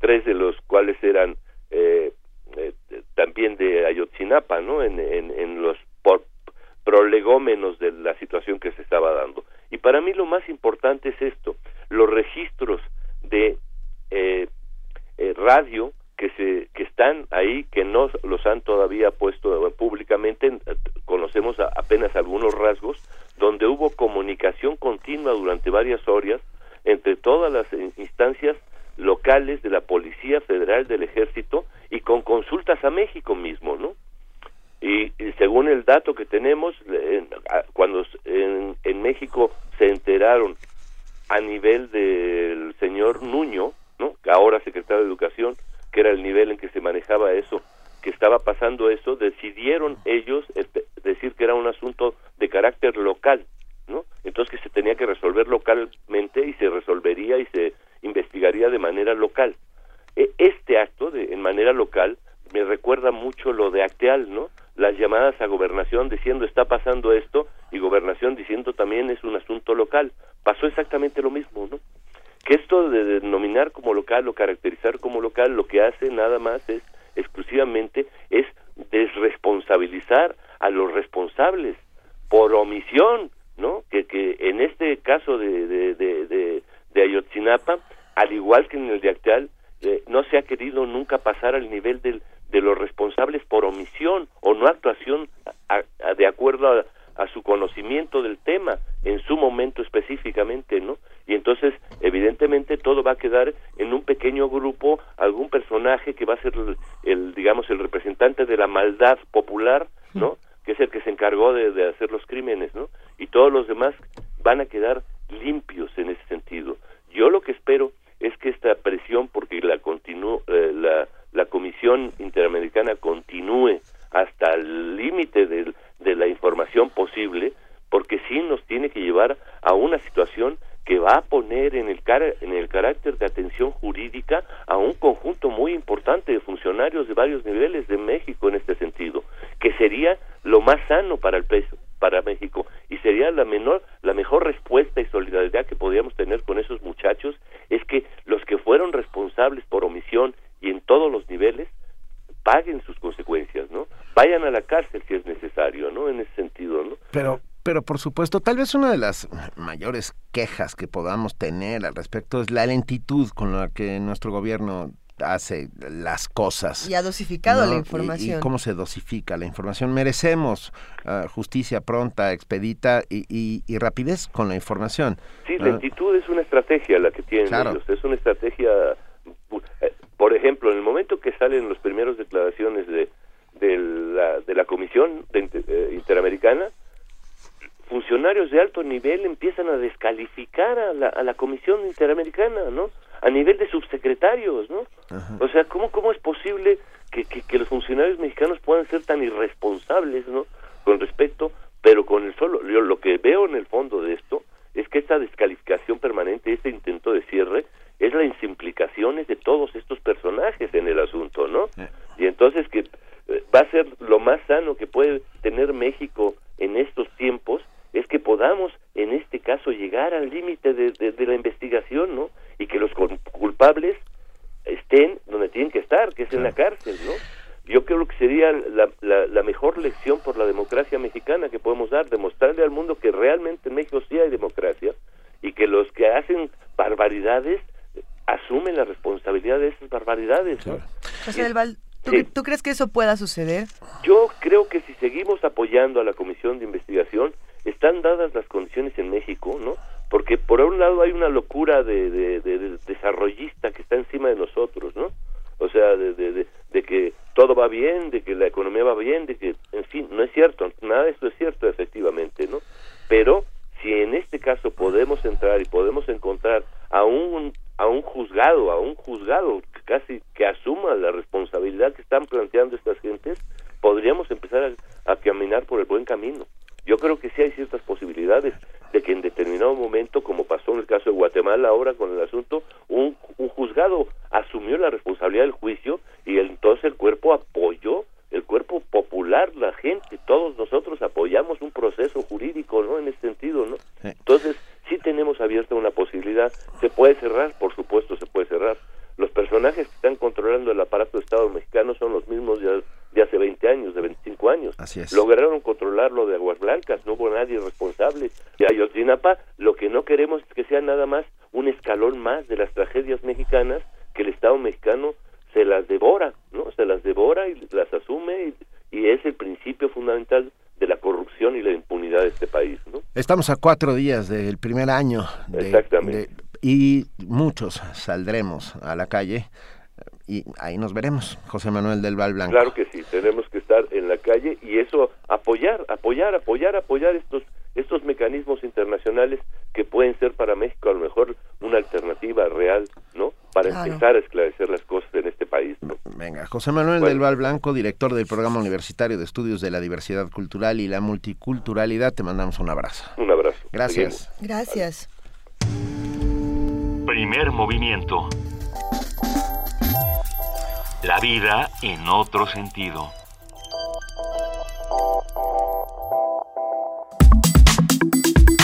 Nota Nacional. El Congreso Nacional del Partido de la Revolución Democrática votó por el sí en las alianzas con otros partidos de cara a los procesos electorales de 2016 especialmente con el Partido Acción Nacional en ciertas condiciones y lugares. Esta modificación en la línea política del PRD comprende una lista de 14 puntos relacionados con las, con las uniones partidistas.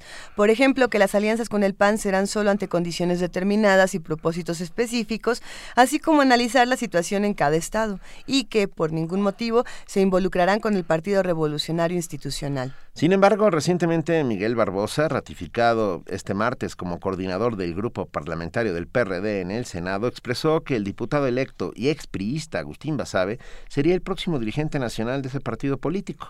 Arropado por la mayoría de las corrientes perredistas, Agustín Basabe, eventual candidato a la presidencia nacional del PRD, se afilió en agosto al partido.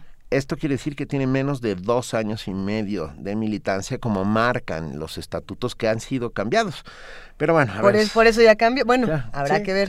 bueno, sobre las reformas recientes, la incorporación de Agustín Basabe y los diferentes retos y oportunidades que enfrenta hoy el PRD, nos brinda un análisis Álvaro Arreola Ayala, al cual le damos las gracias por estar con nosotros, sociólogo, historiador, profesor de la Facultad de Ciencias Políticas y Sociales e investigador del Instituto de Investigaciones Sociales de la UNAM. Álvaro Arreola, muchas gracias por estar en primer movimiento. Muchísimas gracias a ustedes, Benito, Luisa, Juana Inés. Es un gusto participar. No, para nosotros. A ver, eh, ¿Qué, es lo que está pasando en este momento con el PRD? Bueno, la verdad es de que todos sabemos que los temas de, de, actualidad en nuestro país y en el mundo pues, son verdaderamente complejos y que necesitan, como ustedes lo hacen siempre y diariamente, un seguimiento puntual de todo lo que se, de todo lo que está ocurriendo. En cuanto a lo que sucede dentro del, o lo que sucedió a propósito del, cantor, del 14 Congreso Nacional Extraordinario del Partido de la Revolución Democrática, yo yo quisiera aventurar primero una una una conclusión. Yo creo que en la decisión más importante que este partido con 26 años de vida institución en nuestro país optó entre la opción de renacer o morir, el PRD optó por morir anticipadamente. Creo que es una, una pérdida enorme después de ver durante 26 años a líderes políticos extraordinarios, a propuestas en cuanto a políticas de desarrollo social y en cuanto a propuestas de reformas del Estado durante los los últimos 25 años, sin duda, quien abanderó mejor estas fue el Partido de la Revolución Democrática.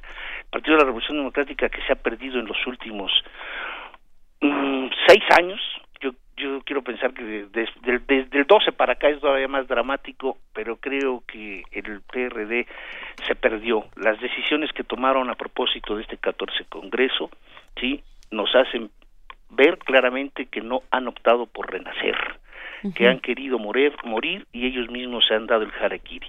No importa ya quién vaya a ser su presidente, que será cuestión también de discutirlo, pero me parece que es una tristeza, es un es un final triste, es un final triste de una organización que dio mucho a este país. Sí, sin lugar a Ay, perdón, sin lugar a dudas, pero Álvaro, a ver, ¿en qué estado se encuentra hoy? Pongamos que el PRD es un ente, un ente vivo, uh, enfermo. Uh, ¿Qué tan enfermo está? ¿Está al borde de la muerte? Sí, sobre todo cuando se está discutiendo en cuatro en cuatro días modifican los estatutos sobre todo para designar al nuevo al nuevo presidente que además va a ser interino que va a ser va a estar imposibilitado, imposibilitado de reelección. Es decir solamente le están dando la posibilidad para que saque al enfermo de la cama y lo ponga a respirar en algún pasillo del hospital. Como zombie como zombie. Esa es la única propuesta seria que están haciendo. La identificación con otras con las alianzas o las alianzas partidistas que el PRD ha hecho durante los últimos 25 años han sido de una naturaleza singular. Es cierto, no se ha vinculado con el PRI ni se ha vinculado abiertamente con el PAN en algunas en algunas entidades. En, en municipios sí lo ha hecho. No es no es una novedad que, que ahora la propuesta sea directamente con el Partido Acción Nacional porque finalmente es el único que le garantiza una supervivencia. Aunque no olvidemos que en los últimos tres años quien le ha dado vida, oxígeno a esta organización es el gobierno de Peña Nieto es una estructura partidista que está totalmente sin cuadros, no hay cuadros políticos, es un partido sin cuadros, es un partido que tiene solamente líderes que han medrado a costa de los recursos públicos, que siguen, sobre todo, las discusiones más importantes que se dieron en el Congreso Nacional Extraordinario fue precisamente discutir por qué no se habría dado a determinadas entidades federativas los presupuestos asignados de acuerdo con el Instituto Nacional. A mí me parece que si la eficacia de una organización se finca solamente para saber cuántos recursos me dieron o no me dieron, dónde, a dónde se destinaron, me parece que este es una es un escenario en donde se nos exhibe una organización que está bastante limitada, limitada sobre todo en el terreno particular de como organización, no tiene, no tiene gente que pueda presentarse como opciones reales.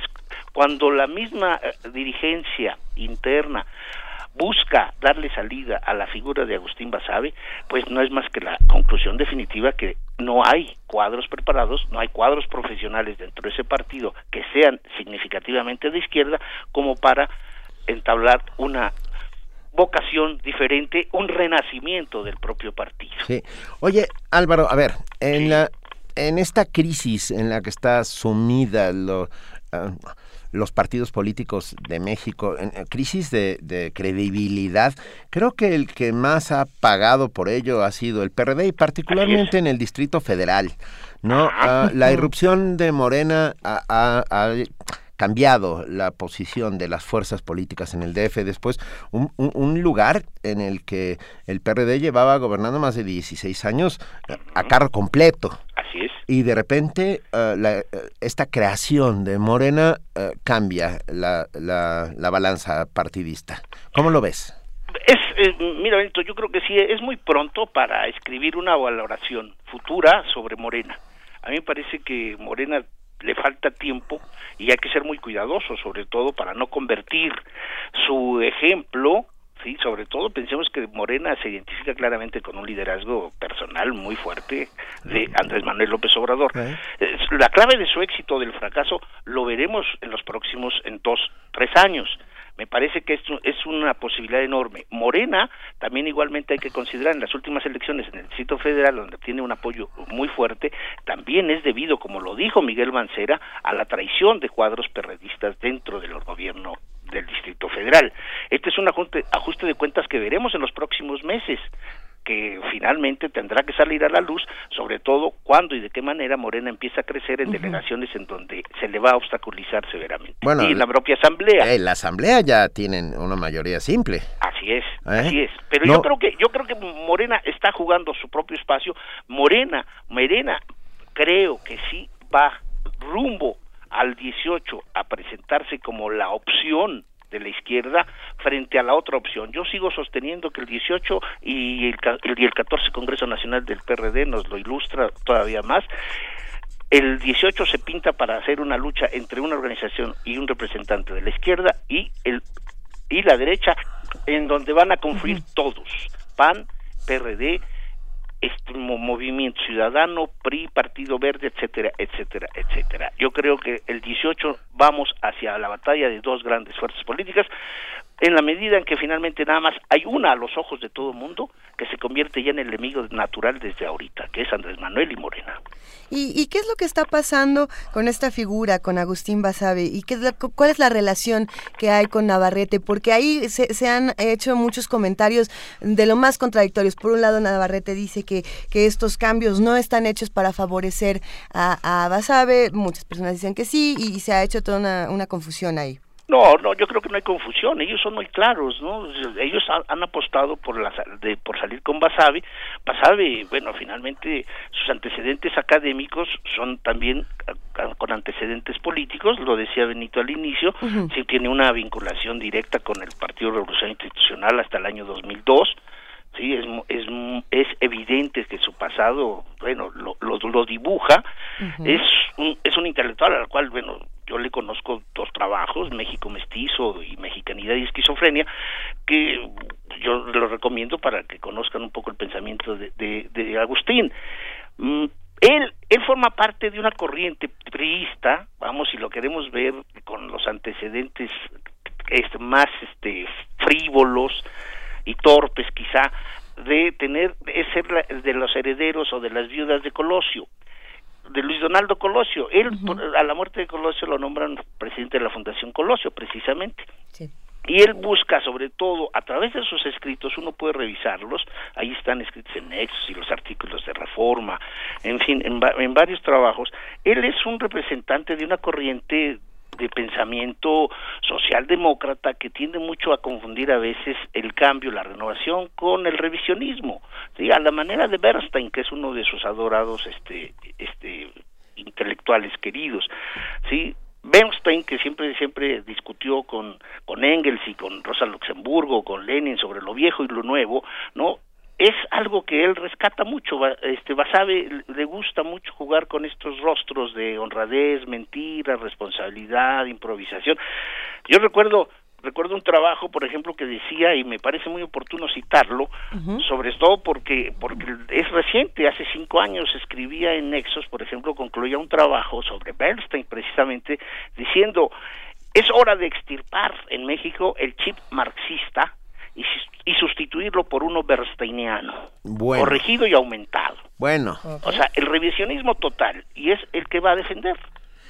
ahora, eh, esta nueva, a ver, aparte de esto, de esto que acabas de contar, que es que, que me parece mm, importantísimo, ah, lo que están intentando es poner una cara nueva, poner una cara nueva frente a un electorado que ya no les cree una sola palabra. Así es. Ah, ¿Tú crees que logre Basabe con esta presidencia interina del PRD ah, recomponer a sus maltrechas y, y estropeadas fuerzas y crear cuadros nuevos para elecciones que están a la vuelta de la esquina? No creo, sobre todo porque él viene de una cultura partidista en donde la estructura institucional organizativa de un partido como el PRI es completamente diferente a lo que se construye como organización al interior del PRD. En el PRD no hay organismos este, no, no hay consejos municipales, no hay consejos estatales.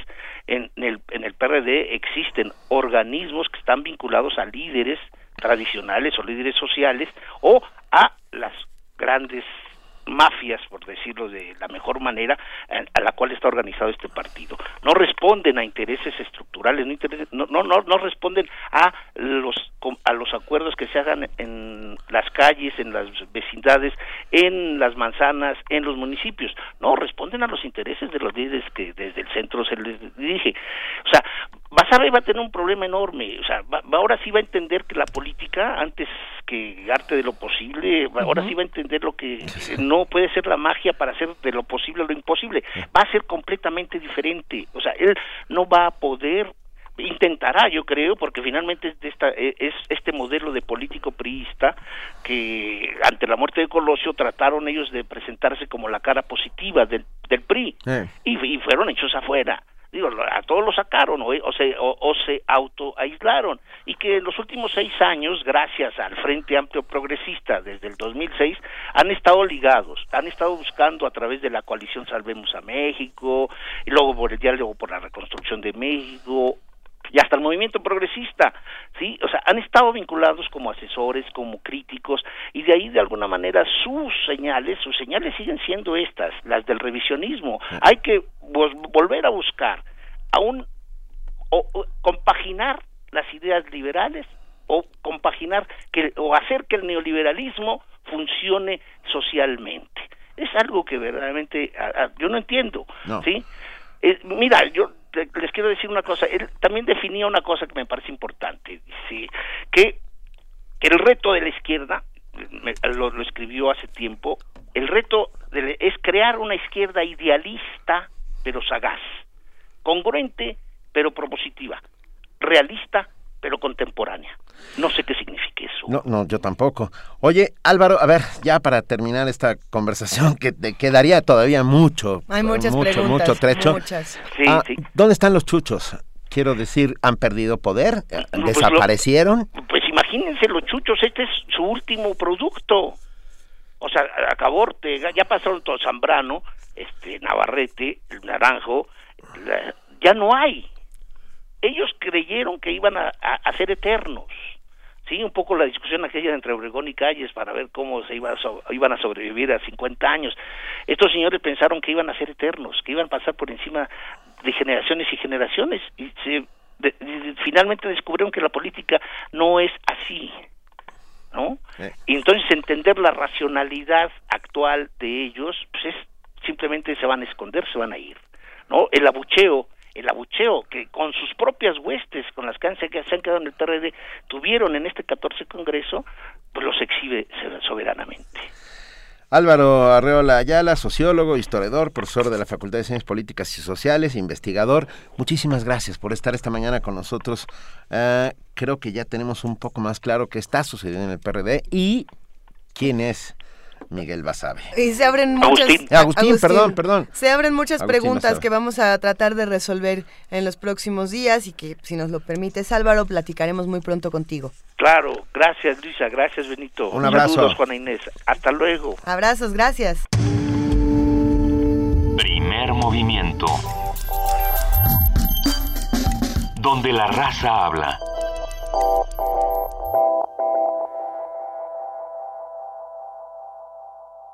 ¿Estamos aquí, estamos de regreso.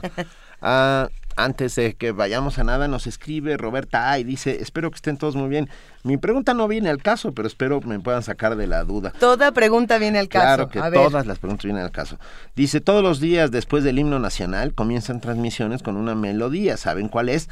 Muchos abrazos apretados. Roberta, muchos abrazos para ti. Y sí sabemos cuál es. Es el concertino de Mester de, de Juglares de Miguel Bernal Jiménez concertino de Mester de Juglares de Miguel Bernal Jiménez. Con eso arrancamos transmisiones en Radio una Ahora sí, vámonos a nuestra nota internacional. Nota internacional. El sábado, el Papa Francisco llegó a Cuba en una visita de tres días. El domingo, en la Plaza de la Revolución de La Habana, el pontífice criticó el, desempleo en países capitalistas y la ostentación de las riquezas, incluso en la propia iglesia. Ofreció una ceremonia religiosa en la que estuvo presente la presidenta argentina, Cristina Fernández de Kirchner, al lado del presidente cubano Raúl Castro. Después, Francisco sostuvo un encuentro con Fidel Castro. El, pontífice, obsequió al expresidente dos libros de Alessandro Prosanto. Pronsato, perdón, uno titulado Evangelios Modestos y otro también sobre la relación entre humor y religión. También le regaló ejemplares de la exhortación apostólica Evangelii Gaudium y la encíclica Laudato Si, de la que hemos hablado mucho en este programa. Este lunes el Papa Francisco visitó las ciudades de Holguín y Santiago de Cuba en una intensa jornada que concluyó con una plegaria a la Virgen de la Caridad del Cobre, patrona de Cuba. La visita de Francisco a Cuba supone un viaje cargado de simbolismos debido a su apoyo en el restablecimiento de las relaciones bilaterales entre Cuba y Estados Unidos y hoy ya viaja hacia los Estados Unidos para hacer una nueva visita. Ya no sé si es pastoral o, diplomática, pero bueno.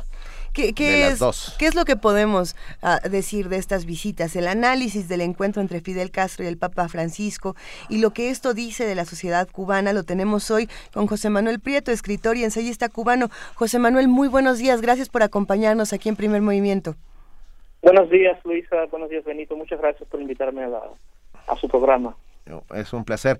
¿Cómo viste esta nueva visita, bueno, esta visita de un nuevo papa a Cuba en estas en estas condiciones sociopolíticas en las que se encuentra hoy la isla?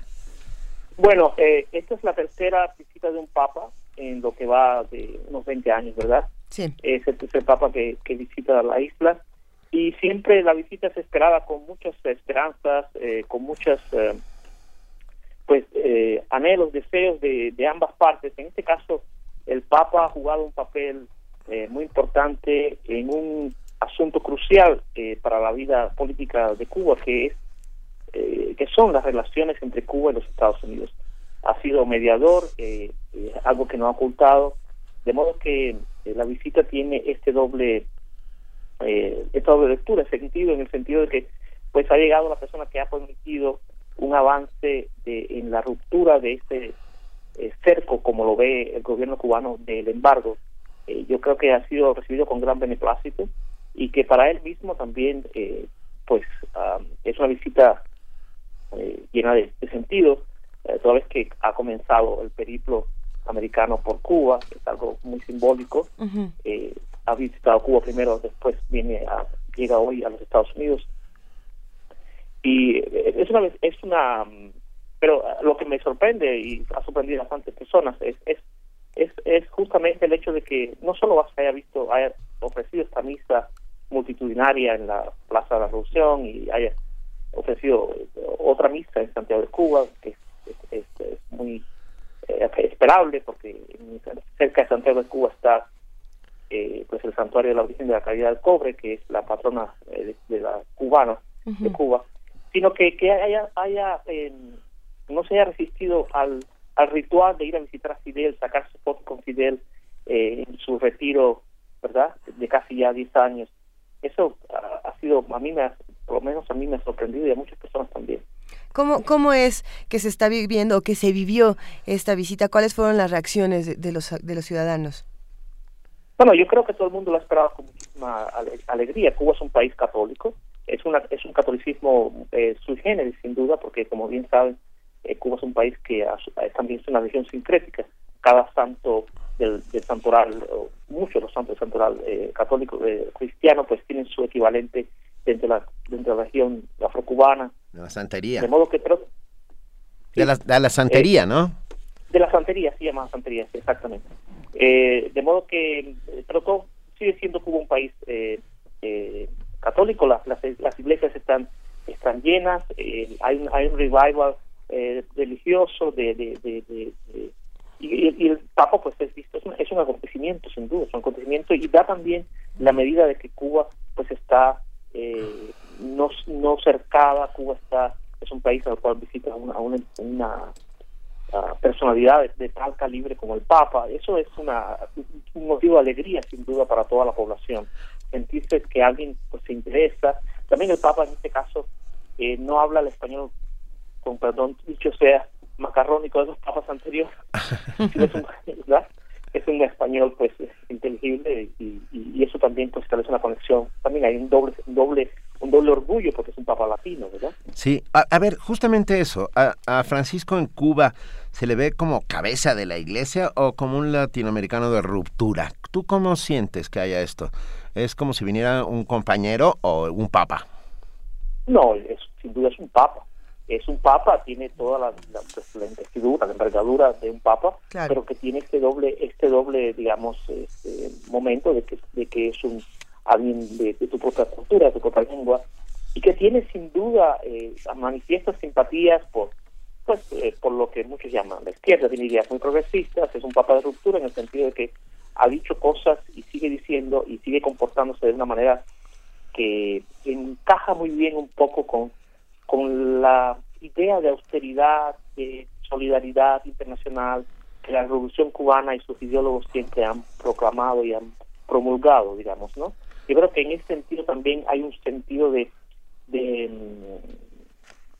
pues de satisfacción moral de verse justificados en, en haber insistido durante años en, en algo que hoy ha adquirido también pues un respaldo papal, digámoslo así. Claro, eh, si bien esta es la tercera visita de, de, un papa en los últimos 30 años más o menos, eh, esta es la primera vez que, que, un papa va a la ciudad de Holguín. ¿Cuál es la importancia de esta ciudad y de la visita específica a esta ciudad, a Holguín? Yo, en, en el caso del, del, de la ciudad de Holguín, así llamada ciudad de los parques en Cuba, la, le llaman, uh -huh. es una ciudad de provincia. Yo creo que eh, la intención es, es también extender la influencia de la visita no solo a, la, a las dos capitales, la, la, ciudad de La Habana, que es la, la, la, capital de la Cuba más occidental, más, eh, más eh, cosmopolita, y, la, y Santiago de Cuba, que es la capital de la Cuba más caribeña, más, eh, más, más, más eh, calurosa, más, pero también extenderla a Holguín, que es una ciudad de provincias, y, y este, como yo decía, este nuevo sentido religioso que que ha embargado a la, a la, población cubana en los últimos años, eh, pues tiene, acontece mucho en estas pequeñas ciudades provinciales, ¿verdad? Donde hay otros niveles de conexión entre los, los vecinos, hay es una es una vida más eh, más uh, más aldeana, digamos así. Audín es una ciudad grande, pero tiene todo este. Yo creo que esa es la intención, un poco de extender y mostrar el interés por el ciudadano más de la más eh, por todo el país, digámoslo así. Y además, bueno, en, como lo leo yo. en, Alguín, ¿No? en, en Holguín nacieron los dos Castro. Quizás era una suerte de homenaje.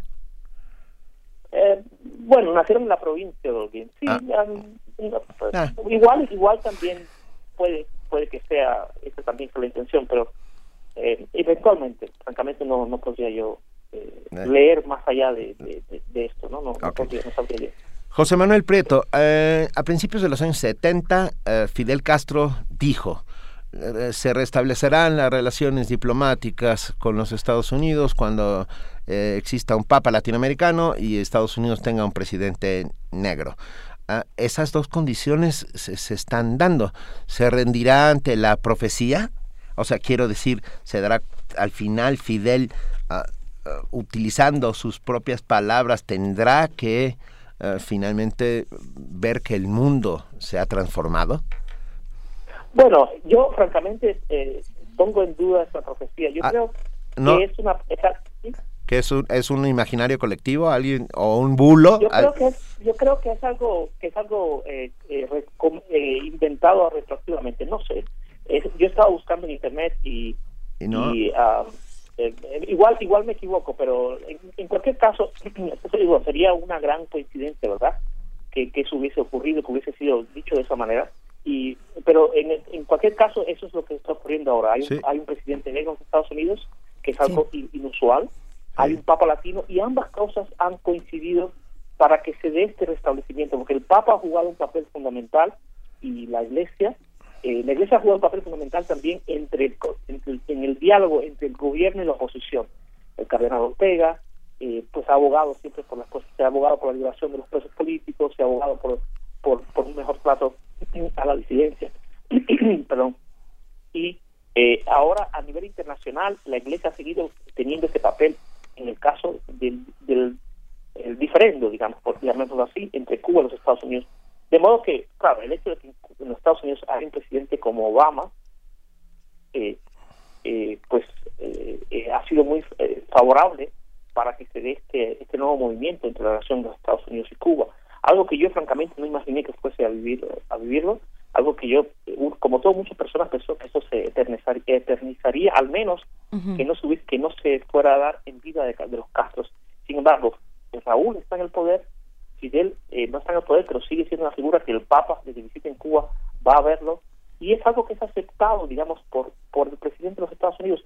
Eso ha generado también muchas críticas desde, desde la comunidad cubana fuera, ¿verdad? Desde la diáspora, ha generado muchas críticas en el sentido de que ha sido una, eh, ha sido, han, dado sin recibir, digamos, ¿verdad? Que Cuba se ha mantenido más o menos en sus 13, eh, incluso ah, en los últimos meses se ha incentivado la, la presión sobre la disidencia, se han multiplicado arrestos, etcétera, y eh, los Estados Unidos siguen comportándose, el presidente Obama, como si Cuba fuese, digamos, como si el presidente cubano, Raúl Castro en este caso, fuese pues un, un presidente investido de poderes, eh, por decirlo así, legitimizados, legitimados por por las por las elecciones, cosa que no es el caso.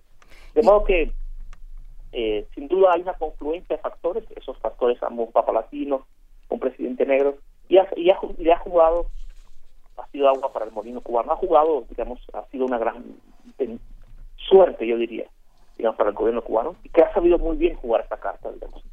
Y para cerrar esta conversación, eh, José Manuel Prieto, ¿qué opinas sobre este comentario del Papa Francisco en el que hablaba sobre que, que se terminen las dinastías, dentro de todos los comentarios tan controvertidos que ha hecho, pero este en particular? Bueno, eh, eh, el caso cubano es una muestra ahí en el en el, en el así llamado eh, campo socialista, en el ex campo socialista ha eh, se dio, hay una dinastía reinante en, en, en, Corea del Norte, el hijo y nieto del fundador, digamos, de la dinastía está en el poder. En el caso de Cuba, la, el hermano que jugó un papel importante, que siempre fue una figura importante pública, ¿verdad? No ha sido no fue que fue ocupado a última hora, eso eh, estamos, eh, pero todo el mundo se pregunta si eso se va a perpetuar. Eh, el gran perfil que ha tenido público, digamos, la hija de Raúl Castro, el, el, el, hijo, el, el de modo que hay una gran, una gran incógnita flotando en el ambiente si se va a inclinar el país, cosa que yo detestaría, por una sucesión dinástica, por decirlo así, o bien van a encontrar un sucesor dentro de la... Yo no me hago ilusiones sobre otras otra posible alternativa dentro de las filas del partido, pero que no sea, que no esté ligado, digamos, a, por lazos familiares al, actual gobernante. Yo me inclinaría por la segunda opción, yo creo que sería mejor. Yo creo que una sucesión dinástica en Cuba sentaría un muy pésimo precedente para el país, para, para, para, para, para, la modernización política, digamos, de la isla, etcétera. De modo que yo creo que el Papa, en ese sentido, eh, ha hecho una gran, eh, pues, hace un gran servicio, al menos eh, mencionando este tema y, y mostrándose crítico ante una posible sucesión dinástica en la isla. Pues tema que, repito, se ha barajado y se sigue barajando como una posibilidad.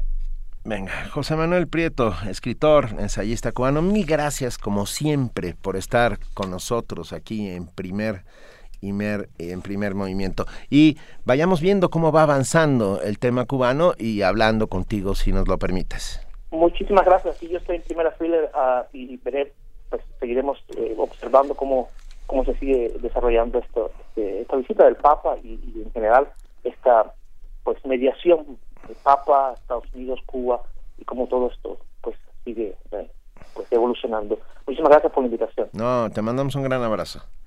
Un gran abrazo, hasta luego. Primer movimiento. La vida en otro sentido. Muchas gracias a, José Manuel Prieto por esta por esta participación. José Manuel Prieto además es un gran novelista, tiene una novela que se llama Livadia y otra que se llama Enciclopedia de una vida en Rusia, que es de estas novelas que están armadas como como una enciclopedia y cada entrada cuenta una parte de la historia. Ah, qué belleza. Es muy, muy interesante y habla de toda su formación y todo su trabajo en, que hizo en Rusia. Pero ahorita vamos a escuchar una canción dedicada a Carlos Navarrete, que poca gente lo sabe, pero es el presidente del Club de Amigos de José Alfredo Jiménez.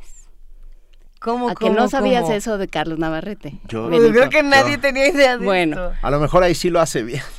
Todos los años, Carlos, eh, todos los años en el aniversario luctuoso de, eh, de José Alfredo Jiménez, eh, eh, Carlos Navarrete y, y amigos selectos, que, que ya le quedan pocos, digamos, ya, yo creo que es como los perritos, cada vez son menos. Qué fuerte todo lo que estás Van diciendo. a la tumba y organizan una noche bohemia. Todo esto lo sé porque un día me tocó cubrir el aniversario de José Alfredo Jiménez con Carlos Navarrete. Cubrir, ok. Porque uno, pues, en la vida ha tenido que hacer muchas cosas. Entonces, no solo Yo me hay tocó algunas eso. a las que me Wow. resisto. No, No, no, bueno, pues uno, bueno. es uno a todo, uno es soldado de los medios, ni modo. Órale. Entonces, entonces me tocó además escuchar eh, un mundo raro interpretado o ejecutado sería mejor la sería mejor palabra ¿Por la ejecución o...? sí porque lo ejecutó a este porque lo volvió a matar a Carlos Navarrete cantando un mundo raro no les vamos a hacer eso no les vamos a hacer Gracias. eso pero sí con A nombre de la Manuel- audiencia, a nombre gracias. sí, te, te erigiste ahorita en defensor de la audiencia Sí, en este momento me nombré defensor de la audiencia de primer movimiento. Qué Bueno. bárbaro, ¿qué es lo que vamos a escuchar? Vamos a escuchar un mundo raro, pero cantado por Serrat. Ah, bueno. Así es que para Carlos Navarrete en este momento tan difícil, un mundo raro de Serrat.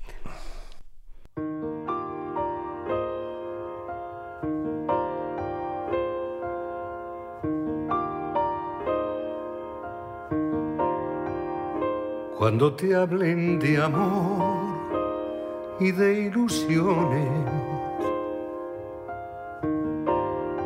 y te ofrezcan un sol y un cielo entero, si te acuerdas de mí, no me menciones. Porque vas a sentir amor del bueno. Y si quieren saber de tu pasado, es preciso decir una mentira. Di que vienes de allá, de un mundo raro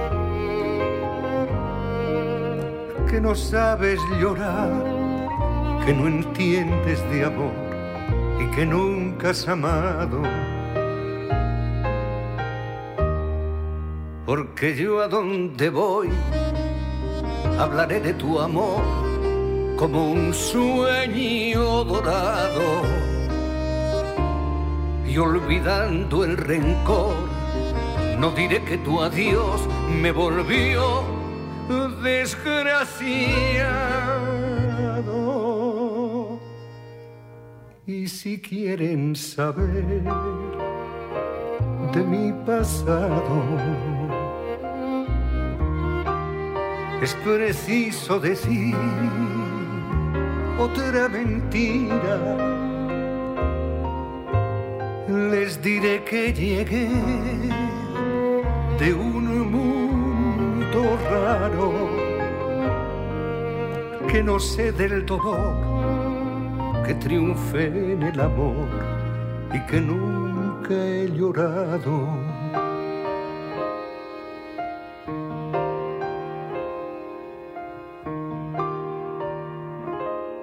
Cuando te hablen de amor y de ilusiones.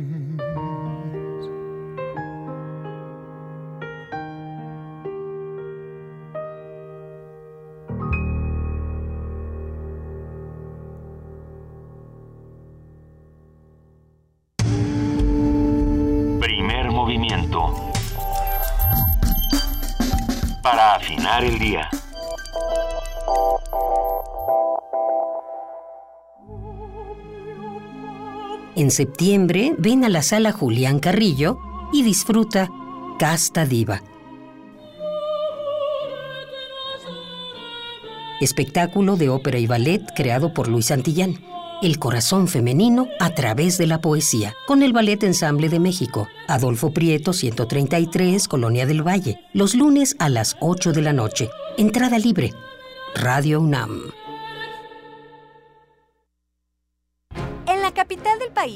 Los mexicanos, ya votamos. Ahora, el Tribunal Electoral del Distrito Federal, responsable de garantizar los derechos políticos de los ciudadanos, resolverá las inconformidades con base en los principios de certeza, legalidad e imparcialidad, para que el voto legítimo que tú expresaste en las urnas sea respetado.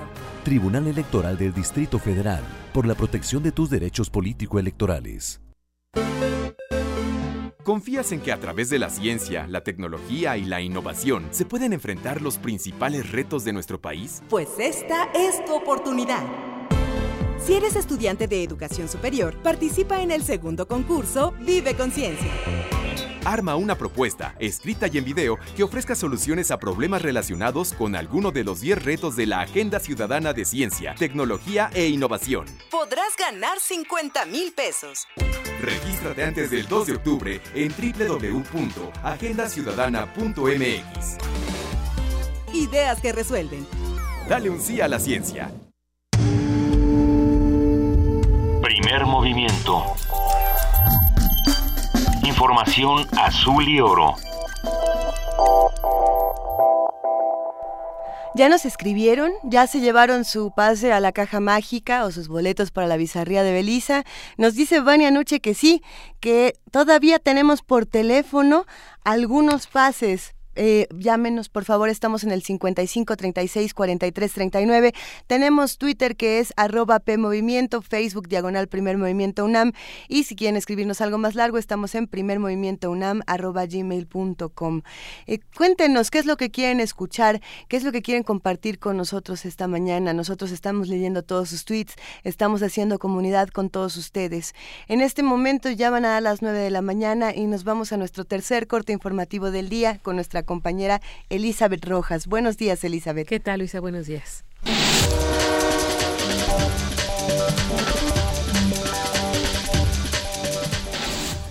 Por segundo día consecutivo, Volkswagen se derrumbó en la bolsa de Alemania y acumula una caída de 34% en solo dos sesiones. Esta cifra supone una pérdida de más de 26 mil millones de euros. Esto luego de que se dio a conocer el escándalo por el trucaje de modelos de Volkswagen y Audi en Estados Unidos para que cumplieran con los niveles legales de emisiones. El viernes pasado, la Agencia de Protección Ambiental de Estados Unidos denunció que la empresa automovilística había colocado un software en sus vehículos para poder evadir los estándares ambientales en ese país. Según la agencia ambiental, la multa por la manipulación de las emisiones podría ascender a unos 18 mil millones de euros. Alrededor de 4 mil millones de personas siguen sin acceso a Internet. Unos 4.000 millones de personas en todo el mundo siguen sin tener acceso a Internet, según un nuevo informe de Naciones Unidas que revela datos desglosados por países. El informe del estado de la banda ancha de la Unión Internacional de Telecomunicaciones, la UIT, señala que la conexión a Internet está casi saturada en los países más ricos del mundo, pero que no avanza con la suficiente rapidez para beneficiar a los miles de millones de personas que viven en países menos desarrollados publicado justo antes de la cumbre sobre desarrollo sostenible que se celebrará en la ONU esta semana en Nueva York, el documento revela que el 57% de la población mundial sigue sin estar en línea y por lo tanto no puede sacar ventaja de los beneficios económicos y sociales que ofrece Internet el acceso a las tecnologías de la información y la comunicación, y especialmente la Internet de banda ancha, tiene el potencial para acelerar el desarrollo y su importancia está reconocida en la nueva Agenda de Desarrollo Sostenible de la ONU. La edición de este año muestra que los 10 países con una mayor penetración de Internet están todos en Asia y el Medio Oriente. La República de Corea sigue encabezando esa lista con un 98,5% de sus hogares conectados. En cambio, los niveles más bajos de acceso a la red se encuentran sobre todo en el África subsahariana, donde menos de 2% de la población está conectada. Carlota Fluxá, Naciones Unidas, Nueva York. En Brasil, Joao Bacari, ex tesorero del gobernante Partido de los Trabajadores, fue condenado a 15 años y cuatro meses de prisión. Bacari está acusado de corrupción pasiva, lavado de dinero y asociación para delinquir al formar parte de la red de corrupción que operó en la empresa estatal Petrobras. Los estados de la Unión Europea se reunirán este martes para tratar de llegar a un acuerdo en cuanto al sistema de reparto de refugiados y evitar un nuevo fracaso en la principal herramienta que se ha propuesto para afrontar la crisis migratoria. Esta propuesta excluye por voluntad propia a Hungría, aunque la coloca como receptora de refugiados de otros territorios. Ban Ki-moon preocupado por el deterioro de la situación de refugiados y migrantes en Europa. El secretario general de la ONU, Ban Ki-moon, afirmó que está sumamente preocupado por el deterioro de la situación que afrontan los refugiados y migrantes que han llegado a distintos países de Europa recientemente y recordó que muchos huyen de la persecución, los conflictos y violaciones de sus derechos humanos. En su rueda de prensa habitual, el portavoz de la ONU, Stefan Dujarric, leyó un comunicado en el que se afirma que Ban Ki-moon instó a todos los países europeos a cumplir con sus obligaciones internacionales, incluyendo el respeto al derecho de la solicitud de asilo y el de no ser devuelto al país de origen. Todas las personas deben ser recibidas con dignidad y se deben respetar sus derechos humanos. El secretario general ha visto con preocupación creciente el cierre de varias fronteras y la carencia de instalaciones apropiadas de recibimiento, así como el aumento de las detenciones y la criminalización de los migrantes ilegales y solicitantes de asilo, dijo el portavoz. Dujarric afirmó que a unas horas de la reunión de ministros de la Unión Europea y de la cumbre de emergencia el próximo miércoles, el secretario general ha apelado a todos los mandatarios europeos a exhibir liderazgo y compasión y les pidió que adopten un enfoque común que coincida con sus obligaciones internacionales y que honre la letra y el espíritu de la Carta de Naciones Unidas. Jorge Millares, Naciones Unidas, Nueva York. En información nacional, la gobernadora del estado de Sonora, Claudia Pavlovich Arellano, declaró una alerta epidemiológica por dengue. Esto ante la posibilidad de que se registren más de 5.000 casos de la enfermedad en el estado y que según la mandataria se debió a que no se tomaron las medidas necesarias para evitar el brote. En conferencia de prensa, Pavlovich hizo un llamado a los sonorenses para que donen sangre en los centros de salud y que se requerirán, ya que se requerirán 120 mil unidades de plasma como tratamiento para los casos con dengue hemorrágico. La ex coordinadora nacional de Centros Federales de Readaptación Social, Celina Oseguera Parra, tramitó un amparo contra la orden de aprehensión en su contra por estar presuntamente vinculado en la fuga de Joaquín El Chapo Guzmán. De acuerdo con el Consejo de la Judicatura Federal, la exfuncionaria promovió el recurso el 18 de septiembre, mientras que el Juzgado Sexto de Distrito de Amparo en materia penal del Distrito Federal admitió el recurso. Cabe recordar que la Procuraduría General de la República informó que Oseguera Parra fue detenida con otros 12 exfuncionarios por la fuga de El Chapo del penal del Altiplano. El comisionado nacional de seguridad Renato Sales Heredia aseguró que la celda en la que se encontraba Joaquín El Chapo Guzmán era la más segura del penal del Altiplano. Sin embargo, recalcó que ya están trabajando para que vuelva a ser impenetrable. En entrevista radiofónica, el funcionario explicó que la celda tenía más cámaras y que entre los 13 consignados por la fuga del narcotraficante se encuentran 10 monitoristas quienes eran los encargados de reportar cualquier irregularidad. Además detalló que las cámaras de vigilancia sí grababan audio, aunque tendrán que limpiar el sonido por los ruidos confundidos por los trabajos del sistema Kutsamala. Mercedes Juan López, secretaria de Salud, dio a conocer que fueron dados de alta dos de los seis mexicanos lesionados en el ataque ocurrido en Egipto. Según detalló la funcionaria, uno de los pacientes dejó el Instituto Nacional de Rehabilitación por mejoría, mientras que el otro solicitó ser trasladado a una institución de salud en Guadalajara, Jalisco. En tanto, la titular de la Secretaría de Relaciones Exteriores, Claudia Ruiz Macié, anunció que México enviará un equipo de abogados a Egipto para seguir las investigaciones del ataque perpetrado contra los turistas mexicanos.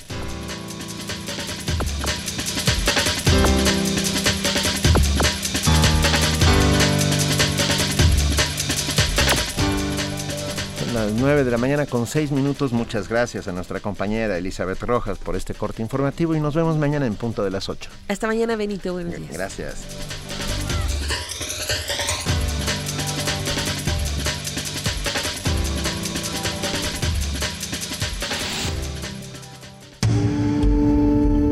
Primer movimiento.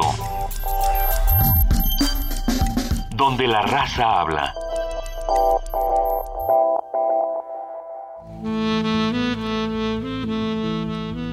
Es hora de poesía necesaria.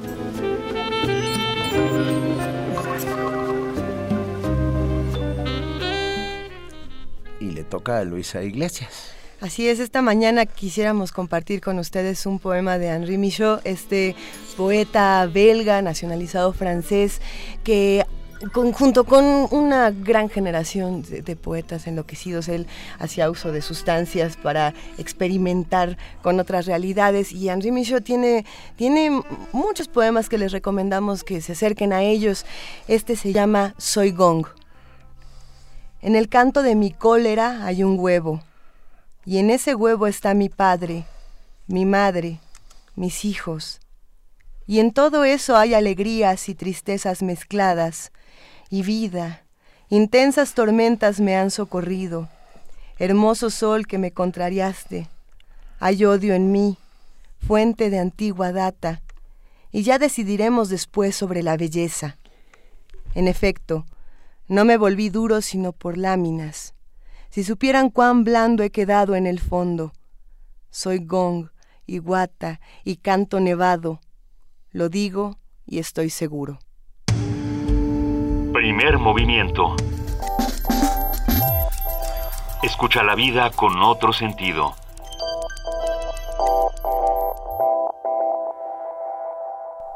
Nueve de la mañana con nueve minutos. Gran, gran texto, ¿eh?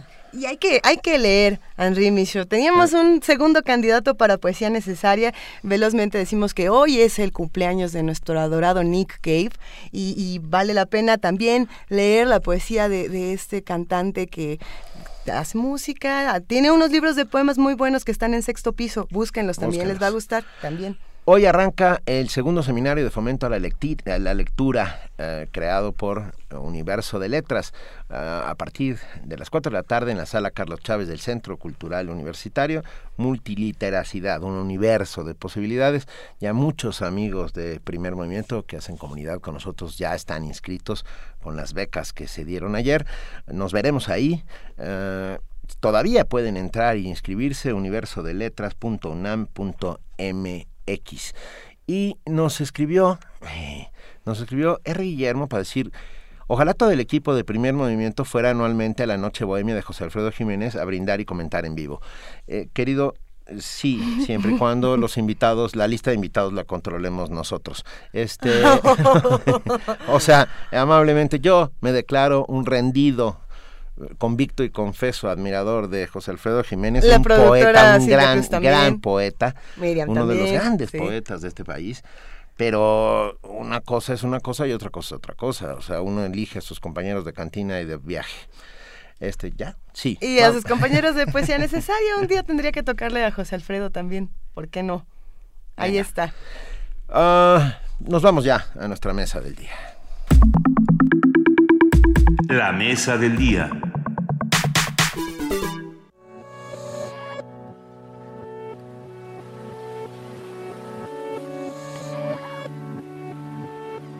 En México, la misión hidráulica y la centralización del control del agua, es decir, el crecimiento de la burocracia hidráulica federal, hidrocracia, se reforzaron entre sí con frecuencia durante el siglo XX.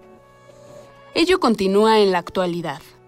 El exgobernador sonorense Guillermo Padres, por ejemplo, impulsó durante su gestión el programa Sonora Independencia, el cual incluye la construcción del acueducto Novillo Hermosillo para dotar de agua a la capital del estado. Frente a medidas como esta, la tribu yaqui se ha organizado para evitar la disminución del porcentaje de agua que por derecho histórico y legítimo les pertenece. Los yaquis deberían gozar de hasta 50% del agua de la presa La Angostura, tal como lo indica el acuerdo del 12 de junio de 1939 firmado por Lázaro Cárdenas. El objetivo era intensificar el sistema de riego para fomentar la agricultura en el territorio reconocido a la etnia en 1937. Pero en 1952, el agua fue retenida con la construcción de la presa El Oviachic o Álvaro Obregón y canalizada hacia los campos agrícolas del Valle del Yaqui, en manos de empresarios privados. Con posterioridad, se interpuso entre las dos presas una tercera, la del Novillo o Plutarco Elías Calles, en 1962, de uso hidroeléctrico. Justamente el programa Sonora Independencia implica hacer uso de esta última para llevar agua a Hermosillo, provocando así el descontento de la tribu yaqui, que nunca ha sido dotada del total de agua que le corresponde.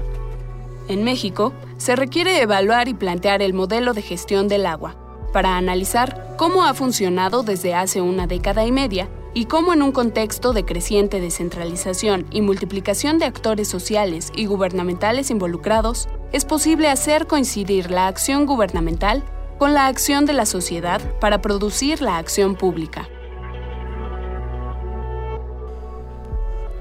Los yaquis han utilizado históricamente el agua del río que les dio nombre. Curiosamente, uno de los problemas que han enfrentado es el acceso al agua, cuestión que en las últimas décadas se ha agravado debido a que el caudal de agua del río es bajo y la mayoría de sus escurrimientos son utilizados para surtir de agua a otras ciudades. A propósito de esto, hoy platicaremos sobre la situación del agua en Sonora y cómo repercute esta crisis en la población yaqui. En esta conversación nos brindará sus comentarios la doctora Raquel Padilla Ramos, etnóloga, historiadora, especialista en historia y cultura yaqui. Acompaña a los yaquis en su lucha por el agua y le agradecemos inmensamente estar esta mañana aquí en Primer Movimiento. Buenos días, Raquel. Buenos días, me da mucho gusto saludarles. Igualmente. A ver, ¿cómo podemos hacer un pequeño recorrido por la historia del agua en Sonora? Bueno, eh, recordemos que vivimos en un estado con poca agua, eh, donde un gran porcentaje de su superficie es de desierto y semidesierto. Los yaquis, por ejemplo, están ubicados en zona semidesértica, lo mismo que Hermosillo. El desierto está un poco más al norte, en la región de Caborca, Pitiquito, Altar, ¿no? Entonces, la competencia por el agua eh, se ha recrudecido, obviamente, en los últimos años porque pues hay un desarrollo industrial que se quiere promover con un agua que, que no tenemos. Y luego hay gobernadores que hacen presas. Ah, por supuesto. que y, también más que gobernadores. ¿eh? Hay muchas presas eh, y represos que habría que eh, darles un reordenamiento desde la Conagua, ¿no? ¿Sigue siendo Sonora un lugar de caudillos? Sigue siendo, y con los mismos apellidos de hace 100 años, ¿no? Eso es increíble. unas pugnas muy similares, además. ¿Cómo es que los yaquis están defendiendo entonces el agua? ¿Qué, ¿Qué es lo que también nosotros podemos hacer para ayudar? Pues los yaquis han seguido una lucha absolutamente eh, pacífica eh, y por la vía institucional, la vía legal, se han mantenido en ese rumbo, eh, aun cuando ellos tienen una organización militar de centenaria, ¿no? Y, ellos han comentado que, que, podrían hacer uso de esta organización en cualquier momento, pero realmente siguen todos los cauces legales y la lucha pues empezó aproximadamente en el año 2010 cuando se inicia el, el, bueno cuando se da la noticia de la construcción de de un acueducto el acueducto Independencia que ya se mencionó que trasvasa el agua de la presa el novillo a la ciudad de Hermosillo y, y, los yaquis se enteraron por la prensa, ellos nadie los informó, entonces con esto se demuestra que se violentó por completo eh, lo, el, el proceso de, de consulta nunca se dio a tiempo, que tiene que ser previa, tiene que ser libre, informada, de buena fe, no hubo nada de eso, ¿no? Entonces, cuando los yaquis interpusieron la demanda, pues empezó el proceso de consulta, pero ya muy amañado, ¿no? Entonces, eh, la situación en términos legales está muy embromada, pero hay un mandato de la Corte de cerrar el acueducto en caso de que eh, se demuestre que hay un daño a la cultura yaqui y bueno el Instituto Nacional de Antropología eh, a fines del año pasado eh, emitió un, un, peritaje a solicitud de ambas partes. Esto es una parte interesante, además, que, que el, eh, digamos, las dos partes en pugna estaban solicitando este peritaje y en él se demuestra que hay un daño a la cultura yaqui, no solo causada, eh, no solo causado por el propio acueducto, sino que es un historial, digamos, de estrés hídrico el que ha sufrido el río Yaqui y que ya no permite, pues, eh, un, trasvase de, del tipo que está sucediendo ahora con, con la, en la presa del novillo. ¿no? Uno de los líderes yaquis eh, que estaban eh, en esta lucha, en esta lucha que ya lleva mucho tiempo, en algún momento habló con nosotros aquí en primer movimiento y nos habló de algo llamado hidrocracia. ¿Cómo podremos eh, definir de alguna otra manera la hidrocracia que está sucediendo hoy por hoy en Sonora? Bueno, esta hidrocracia no podría ser posible sin el apoyo de las instituciones de gobierno. Son empresarios con ambiciones desmedidas que no tienen noción del daño ecológico que se está haciendo al eh, hacer estas eh, obras hídricas y, y, bueno el despojo institucional va acompañado va acompañando digamos a la hidrocracia eh, para quitarles a los pueblos indígenas, en este caso, pues el, pueblo yaqui, que casi siempre son los eh, dueños ancestrales de estas aguas y que han sabido hacer un uso mucho más adecuado, eh, más equilibrado de las aguas de sus cuencas. Eh, y bueno, este es el, esta hidrocracia va acompañada de un despojo por parte de las instituciones. ¿no? Sí. oye Raquel, en esta lucha por el agua que está llevando a cabo la nación yaqui, el pueblo yaqui, uh, han, algunos compañeros han terminado en la cárcel. Cuéntanos esa historia, porque bueno, sabemos que ha salido hace pronto uno, pero que siguen algunos otros en la cárcel. Así es. ¿Nos puedes hacer un mm, resumen?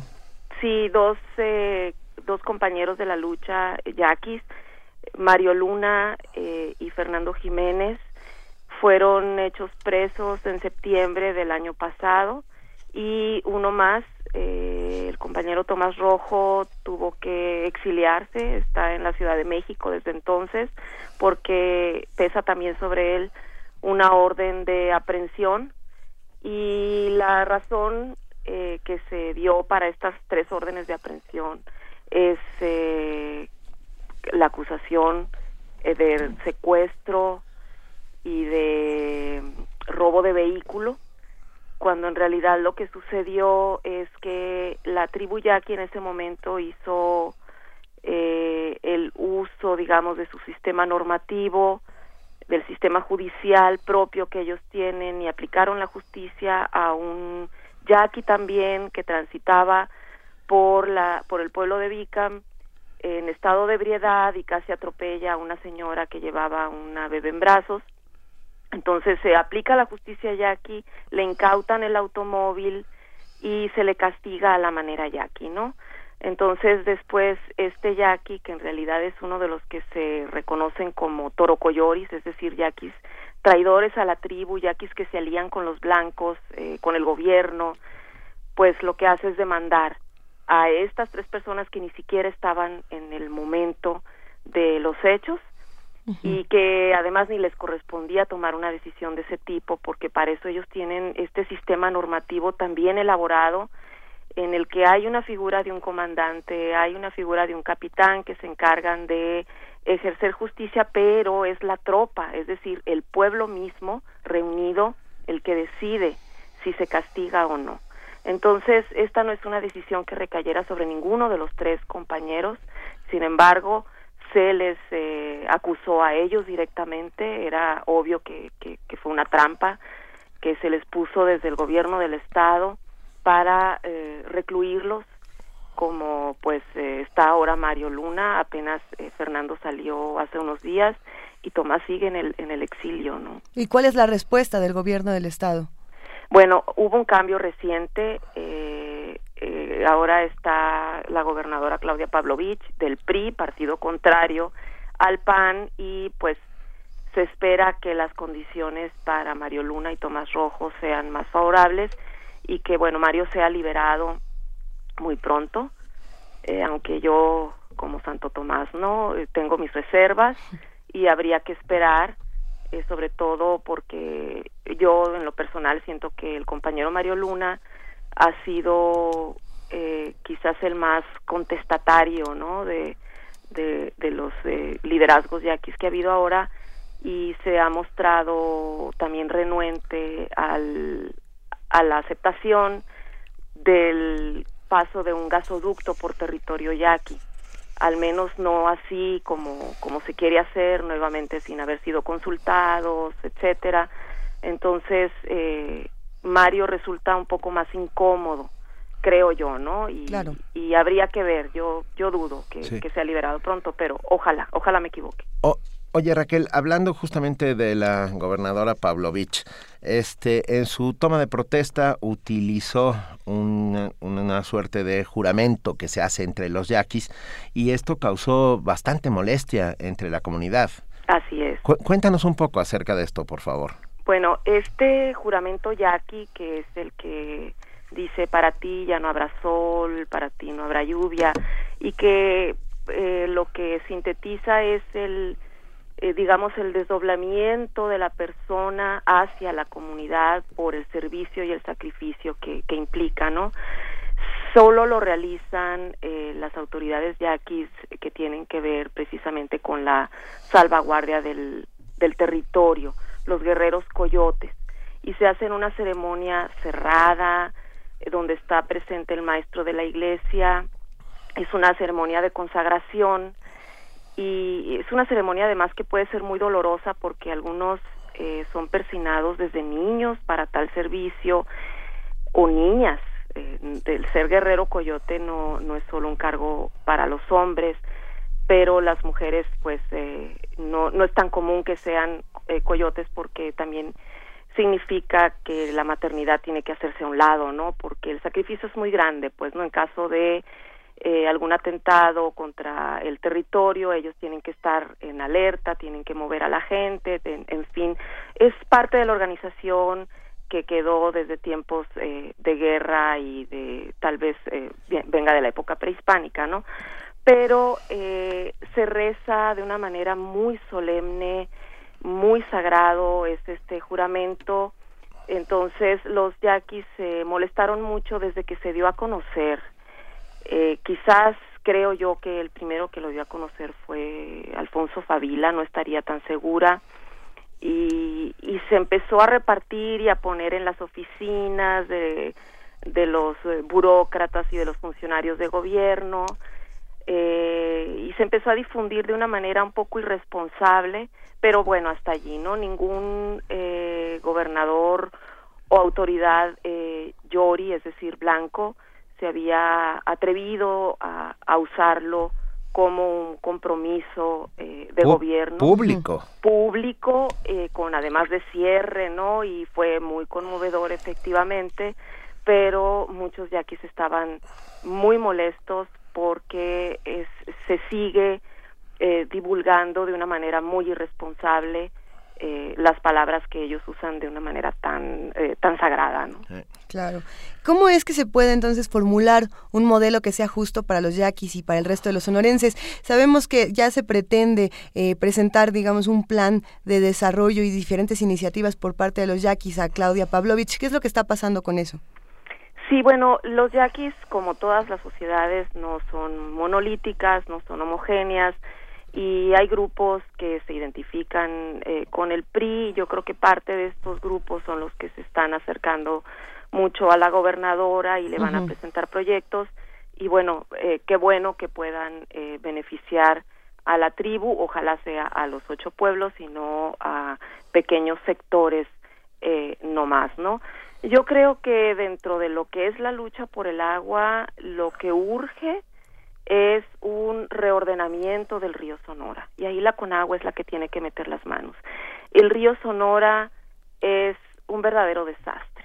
Bueno, sabemos y es, es inevitable tocar el punto de eh, lo que sucedió el año pasado Sí, lamentable. eh, terrible con la mina de, de Cananea, Buenavista del Cobre, que arrojó estos tóxicos y que ahora las autoridades lo niegan en su mensaje inaugural la gobernadora Pavlovich no dijo nada respecto a esta contaminación y lejos de ello estaban eh, los empresarios y las los representantes de Buenavista del Cobre ahí presentes de la minera de Cananea eh, aplaudiéndole eh, entonces se está haciendo como un acto de mutis eh, no no no se están pronunciando y la población del río Sonora está muy afectada. Luego está eh, la presa de, de Padres, bueno, que ya desapareció, pero hay otras presas más, incluso de parientes de él, y otros que llaman represos, pero que son más que represos, ¿no? Es eh, eh, para la atención del ganado, etcétera, está toda, totalmente desordenado el río Sonora. Entonces hay que meter un orden allí.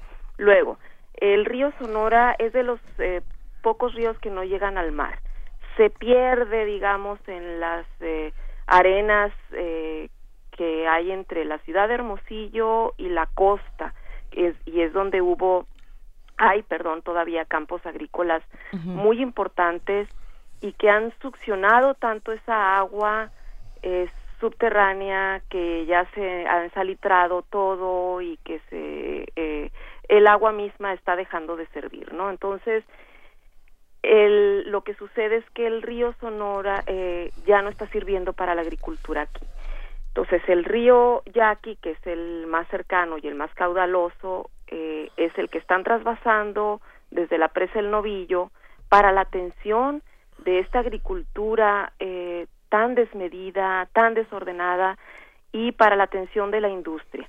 La Heineken, la Coca-Cola, la Ford están chupando toda esta agua eh, que viene del río Yaqui y realmente la población civil común y corriente solo recibe entre el 7 y el 9% del agua del, del acueducto Independencia. Entonces, yo creo que el primer planteamiento sería reordenar el río Sonora y con eso los yaquis quedarían más que satisfechos, porque bueno, también olvidaba comentar que las fugas de agua en la ciudad de Hermosillo, solo resolviendo ese problema, solo resolviendo el problema de las fugas de agua, se abastece Hermosillo del agua que trae el acueducto Independencia. Es decir, es la misma cantidad de agua la que se pierde por fugas que la que está entrando por el acueducto.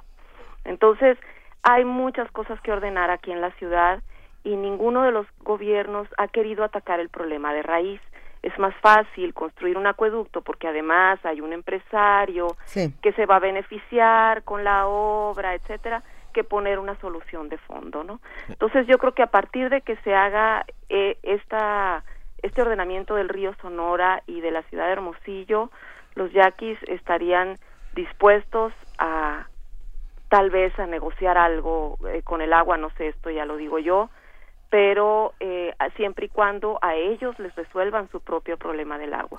Yo siempre he dicho que el acueducto Independencia debería de ir a los ocho pueblos yaquis. No tienen agua, no tienen agua potable y es verdaderamente trágico lo que está sucediendo allí. La poca agua que les llega está contaminadísima por eh, los pesticidas que se usan en el Valle del Yaqui para la agricultura, ¿no? Y que son de los que se mencionaba al inicio del programa, que tienen que ver con, con, con los agricultores que se asentaron y se posesionaron del agua que les corresponde a los yaquis. Claro, va más de un año que la situación del río Sonora no, no se resuelve y quizá también entonces tendríamos que preguntarnos qué se tiene que hacer con la industria minera, porque si queremos resolver una, una cosa como el asunto del río Sonora tendríamos que irnos más atrás, ¿no? Ah, definitivamente.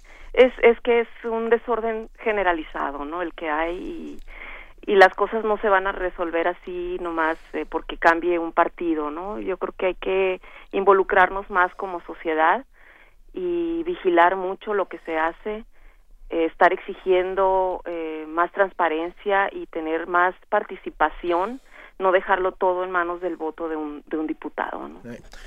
Oye Raquel, ah, un poco para que nuestros amigos de primer movimiento entiendan, ah, bueno, la lucha ancestral del pueblo yaqui, se, se, sabe muy poco, por ejemplo, de la guerra del yaqui, a no ser por algunas publicaciones. Uh, cuéntanos, ¿cuántos son los yaquis que hoy integran los ocho, los ocho pueblos que mencionas? Bueno, el INEGI dice que son aproximadamente 15 mil yaquis los que viven en ocho pueblos y comunidades cercanas, rancherías, eh, pero los yaquis dicen que son más, según sus cuentas, ellos son hasta 30, 40 mil.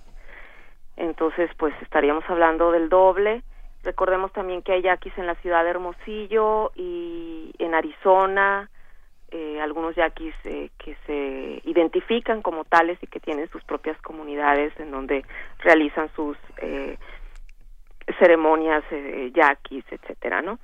Y bueno, es un pueblo originario que se ha caracterizado por tener una historia muy larga de resistencia, aunque algunos historiadores han querido negarlo, que eso a mí me parece verdaderamente preocupante, historiadores con una mentalidad muy colonialista que dicen no existe tal resistencia, eh, solo existe en la imaginación de los eh, de algunos historiadores, ¿no? Eh, la verdad es que en las crónicas militares, en las crónicas misionales están reconocidos como un pueblo que ha defendido secularmente su territorio y sus recursos naturales, también su forma de gobierno, ¿no? Que es lo que le permite la defensa precisamente del territorio. Oye, Raquel, ¿qué hacemos? ¿Qué podemos hacer los yoris que nos queremos solidarizar con el pueblo yaqui? Pues eh, lo primero yo siempre digo es informarnos muy bien, sobre todo para evitar que haya ataques de odio contra la tribu yaqui, que yo creo que esa es la parte que a mí en lo personal más me molesta. Eh, los comentarios que se vierten en, los foros de los periódicos, en, las redes sociales en contra de, de, los yaquis y que bueno son irrepetibles eh, solo se resuelven, creo yo, informando a la gente de quiénes son los yaquis, cómo están organizados y cómo es su lucha y el derecho que les asiste, ¿no? Eh. Y eh, creo que ustedes con este programa de radio y todas las eh, tribunas que tienen harían una y hacen ya una excelente labor en este sentido, ¿no? Y bueno, también hay que estar presionando, de repente hay llamados, por ejemplo, de que si los yaquis van y entregan el peritaje a la Suprema Corte de Justicia de la Nación y piden que la gente los acompañe, hay que acompañarlos, ¿no? Es una manera de, de hacer presión y, y estar muy pendientes de, de, su lucha. Por lo pronto la exigencia es la liberación de Mario Luna, eh, el regreso de Tomás Rojo a, a territorio, es decir, que se les retiren los cargos y, y, el cierre del acueducto Independencia y que con el gasoducto no se cometa el mismo error que con el acueducto, ¿no? Que se respeten los las formas propias de la tribu yaqui y bueno, hago una acotación para señalar que aunque la palabra tribu a muchos eh, no les gusta. No, sí, no no les gusta porque claro, está en desuso. La nación yaquis podría usarse? Sí, los yaquis la, la usan y les encanta porque la han usado así desde tiempos inmemoriales, pero además ellos eh, saben que el territorio fue reconocido por el presidente Lázaro Cárdenas como un territorio de la tribu yaqui. Entonces, al estar plasmado así, yo creo que sí es muy conveniente que nosotros sigamos apoyando ese término. Para ellos no es nada denostador. Venga, nosotros desde aquí haremos todo lo que esté en nuestras manos. Nos escribe y siniestra así se llama en su cuenta de Twitter, diciéndonos que ayer se proyectó el documental Mover el Río, que aporta información al respecto de la lucha de la lucha yaqui. Ah, ojalá podamos saber más eh, acerca de Mover el Río y dónde podemos verlo y, poder seguir apoyando la lucha de la nación yaqui por sus derechos ancestrales. No están pidiendo nada, ni limosna, ni mucho menos. Están exigiendo que se cumpla a cabalidad eh, lo que les pertenece, su nación, su tierra, sus costumbres. Y que, y que, finalmente es un problema de estructura que, que nos va a alcanzar a todos. ¿no? Que eso también es fundamental decirlo. Estas estructuras eh, de poder nos van a ir afectando a todos y, y, esta es una nación donde tenemos que apoyarnos los unos a los otros. Exactamente. Pero y además, ah, perdón, pero voy a hacer algo que espero no que no te importe o no te moleste Raquel, pero lo que pusiste hoy en el Facebook me llamó muchísimo la atención, ah, me sacó una sonrisa y simultáneamente me dio a entender muchas cosas. Contabas que, que le preguntaste a una curandera Jackie acerca de qué podías ponerte para el dolor de muelas, ¿no? Sí. ¿Y qué te contestó? Naproxeno. Ah, esto quiere decir, eh, esto es muy importante. eh, el pueblo yaqui no, el pueblo yaqui, la nación yaqui no, no es, no son unos salvajes que están ahí metidos en, en medio del desierto, sino que, que son parte de eh, el pueblo de México en una medida y que bueno y que están conscientes de que también existen los medicamentos no sé hay como que ¿qué, qué, qué trabajo nos cuesta en este país reconocer la multiculturalidad no Así es, Híjole. no, no, que va, y la tecnología la manejan, eh, bueno, tengo un- mi compañero de vida es, es, es yaqui, ¿no? Y me dice, es que yo creo que si cae un ovni sobre territorio yaqui, los yaquis lo van a echar a andar, me dice el, el aparato, ¿no? Lo van a echar a volar. Qué Son muy buenos para la tecnología y saben usarla, por ejemplo, ahora para la lucha, ¿no? Este, el manejo de las redes, Twitter, Facebook, y que no lo hace una sola persona, sino en colectivo, con eh, identidades anónimas para su protección.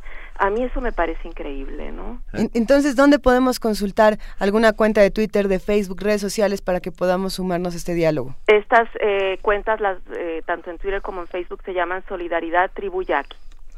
Arroba Solidaridad Tribu Yaqui. En este momento lo buscamos y lo compartiremos nosotros en arroba P Movimiento para que podamos entablar un vínculo, también un vínculo cibernético, si se puede decir así. Así es. Raquel, muchas gracias. Eh, Gracias a ustedes. No, no, libertad a Mario Luna, que, que, que el pueblo yaqui recupere lo que es suyo, no se pide mucho más que eso, y que todos los demás estemos conscientes de que se está llevando a cabo allá arriba, en Sonora, una lucha, una lucha complicada en la cual tenemos inevitablemente que solidarizarnos. Definitivamente. Te mandamos un gran abrazo, Raquel Padilla, etnóloga, historiadora, especialista en historia y cultura yaqui. Como Gracias. siempre, mil gracias por estar con nosotros. Hasta luego, gracias.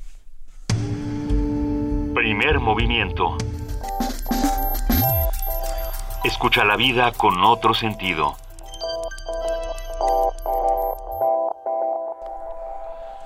Estamos de regreso, son las 9 de la mañana con 38 minutos.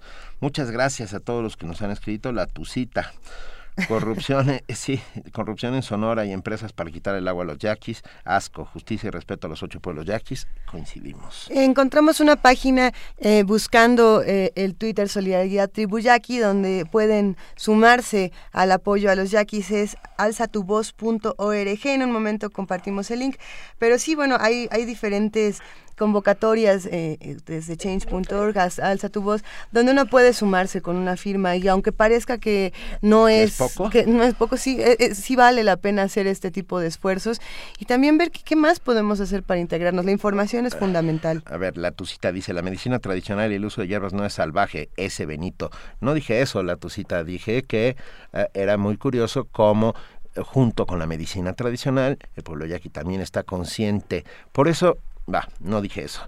Eh, que quede claro. ¿Eso no fue? Eh, que quede claro, no dije eso, va. Eh, ya está en la línea Mirella Imas, lo agradecemos enormemente. Mirella es la directora del programa universitario del medio ambiente y, y colaboradora habitual y querida de este programa. buenos días Mireya ¿cómo estás? Muy buenos días, ¿cómo están Luisa, Benito? Un gustazo oírlos y yo también los quiero mucho. te queremos ¿Cómo, cómo está eso de los billones de árboles en la tierra? Bueno, pues mira, es- les queremos compartir a ustedes y a los radioescuchas un pues estudio muy reciente que acaba de publicarse en la revista Nature a principios de este mes y que bueno trae buenas y malas noticias acerca de los árboles en el mundo. a ver ¿no? El artículo, eh, en este artículo se, se explica cómo se mapeó la densidad de árboles a escala global y en este, en este proceso participaron 37 autores liderados por Crowther, Glick y Covey y nos ofrecen una buena noticia y a la vez una no tan buena. La primera, digamos que es buena noticia, es que en el planeta viven poco más de 3 billones, 3.4 billones de árboles. Esto es más de siete veces lo que se había estimado en estudios previos. Digamos que esa es la buena. La no tan buena es que a partir del desarrollo de la agricultura y el inicio de la civilización, hemos ya perdido el 46% de los árboles del planeta. Y cada año estamos perdiendo alrededor de 15 mil millones de árboles. Y bueno, el dato de cuántos árboles hay en el planeta, pues es ciertamente crucial para entender cómo funciona el sistema Tierra, en especial el ciclo del carbono y esto asociado también a los temas de, del clima, así como la distribución de especies animales y vegetales y, por supuesto, los efectos de la actividad de los humanos en todos ellos. Estudios previos habían estimado la existencia de 400 mil millones de árboles. Esto es alrededor de 61 árboles por persona. Sin embargo, estos estudios se basaban básicamente en trabajos con imágenes de satélite, las cuales se usan, por supuesto, para estimar la superficie de cobertura forestal. Aunque estas imágenes remotas nos pueden dar mucha información del estado de los bosques, por supuesto que no logran la misma precisión que los inventarios forestales en los cuales un técnico cuenta, mide y registra las especies presentes. Por supuesto que este método, además de costoso, es prácticamente imposible realizarlo a escala global. Así que, ¿qué hizo el equipo de estos, de estos investigadores? Lo que hizo fue combinar ambos enfoques, recopilando por un, por un lado todos los datos de alrededor de 430 mil estudios de campo en todos los continentes, excepto en la Antártida, y consideraron árboles aquellos cuyos diámetros a la altura del pecho, que es como se miden eh, los árboles en, en, biología y en, y en taxonomía, fuera igual o mayor a 10 centímetros. Y basándose en estos datos, pues lograron mejorar las estimaciones de densidad de las poblaciones de árboles en las imágenes de satélite, es decir, ajustar las imágenes. Después extrapolaron esas estimaciones para las zonas que carecen de buenos inventarios en campo y así pudieron utilizar datos, por ejemplo, de los bosques de Canadá y el norte de Europa para calcular vía satélite la densidad de bosques similares en partes remotas de Rusia. De esta manera, pudieron obtener información a escala continental, así como para cada uno de los 14 biomas que se tienen descritos por Nature Conservancy, y desarrollar un análisis de los factores bióticos y abióticos y antrópicos que contribuyen a moldear la densidad de los bosques. Calcularon con toda esta información ese número, 3 billones de árboles. Y esto es el equivalente a unos 422 árboles por persona. Okay. El país con la mayor cantidad de árboles per cápita es Canadá, con alrededor de 9000. Y el que menos tiene es Israel, con apenas dos árboles por habitante. Se les van a acabar en un respiro. ¿Cuántos árboles tengo yo? ¿Cuántos árboles tienes tú? Para México no está el dato Oh. específico, pero México no es de los países que estamos más peor, digamos, Ah. ¿no? Porque claro que el clima, la topografía, las características del suelo y la humedad, pero sobre todo la actividad humana son los factores que producen estas diferencias. Y México es uno de los países que eh, orográficamente, geográficamente estamos en un lugar bastante privilegiado. Eh, también encontraron en este estudio que los bosques con mayor densidad de árboles, o sea, los que más árboles tienen por área, son los bosques de las zonas boreales y la tundra de Rusia, Escandinavia y América del Norte. Sin embargo, las áreas forestales más extensas se encuentran en los trópicos, hogar de alrededor del 43% de los árboles del mundo. Solo 24% se encuentra en las regiones boreales y otro 22% en las zonas templadas. No sorprende, pero preocupa, que el único factor negativo común a todos los biomas es la presencia humana. ¡Ay, qué raro! ¿Verdad? Sorpre- no sorprende. No, Pero no lo sí nos- podemos creer. Nos sigue preocupando que la actividad humana es perjudicial para la abundancia de árboles en todo el mundo. Y este efecto, por supuesto, se hace más evidente a escala cada vez más local. De acuerdo con uno de los autores, con Thomas Crowther, los investigadores esperaban encontrar que ciertamente las personas jugamos un papel destacado. Sin embargo, se sorprendieron al identificar que somos los humanos el principal factor que controla de- la densidad de árboles en todo el planeta. Evaluaron que la deforestación, el manejo forestal, las perturbaciones y los cambios en el uso del suelo son responsables actualmente de la pérdida de más de 15 mil millones de árboles cada año, siendo desgraciadamente las regiones tropicales donde la tasa de deforestación es mayor. Y bueno, de acuerdo con este estudio, de seguir las actuales tendencias de deforestación, en solo tres siglos más habrán habremos logrado desaparecer los árboles de la faz del planeta. Y esto me recuerda a mí esa imagen de la película de cuando el destino nos alcance, donde están Ay, en una burbujita y hay un árbol todo pelón ahí en medio, ¿no? Es Así pues, esta investigación se suma a muchas otras de las que hemos estado comentando con ustedes, en las que se documenta cada vez con mayor precisión cómo la acción humana tiene a escala planetaria un impacto tan dramático. Y bueno, cada vez se suma esto más a la propuesta de un numeroso grupo de científicos y probablemente eh, a finales de este año en el Congreso de Geofísica se defina la nueva era o periodo geológico del Antropoceno. Y bueno, para cerrar, así que plantar un árbol o muchos, si se puede, como indica un proverbio árabe, sigue siendo una de las labores relevantes que tenemos todos los seres humanos para con este planeta. Pues tendremos que plantar más de uno, porque si, lo que pasa es que ya llevamos la mitad de los árboles que tenía nuestro planeta, eh, realmente quizás sea menos tiempo el que nos tardemos en terminar con todo lo que tenemos en este en este instante. Así es, o sea que pues esa idea de siembra un árbol, escribe un libro y cría un hijo, pues yo creo que sigue siendo muy prudente. Siembra muchos árboles, eh, eh, piensa a los hijos, lee muchos libros. de acuerdo. No, y hay que pensar también en, personas como Thomas Krauter, este, este autor del estudio que, que él planteaba, me, me parece muy interesante, que este estudio surge de, de, esta otra iniciativa que tenía, si no me equivoco, el Programa de las Naciones Unidas para el Medio Ambiente y que sale de ahí como una iniciativa que planteaba algo bonito de, a ver, venga, vamos a plantar arbolitos, descubrió, de ahí salió un descubrimiento aterrador, ¿no? Entonces, demos apoyo a las iniciativas que están plantando árboles en el mundo, por lo menos para ver qué hacer. Así es, y fíjate que en México antes había una tradición importante en las escuelas y se organizaban proyectos de reforestación con niños y hemos ido perdiendo incluso también esas pequeñas cosas que hacen una gran diferencia porque no solo educan, sino que también ayudamos a repoblar en términos de especies arbóreas el planeta. Claro. Ahora hay que hacerlo con cuidado porque luego también sembrábamos árboles eucaliptos por todos lados, lo cual pues sale más caro el remedio que la enfermedad, ¿no? Exactamente. Este, pero las cosas se pueden hacer bien y yo creo que esas son de las cosas que deberíamos de recuperar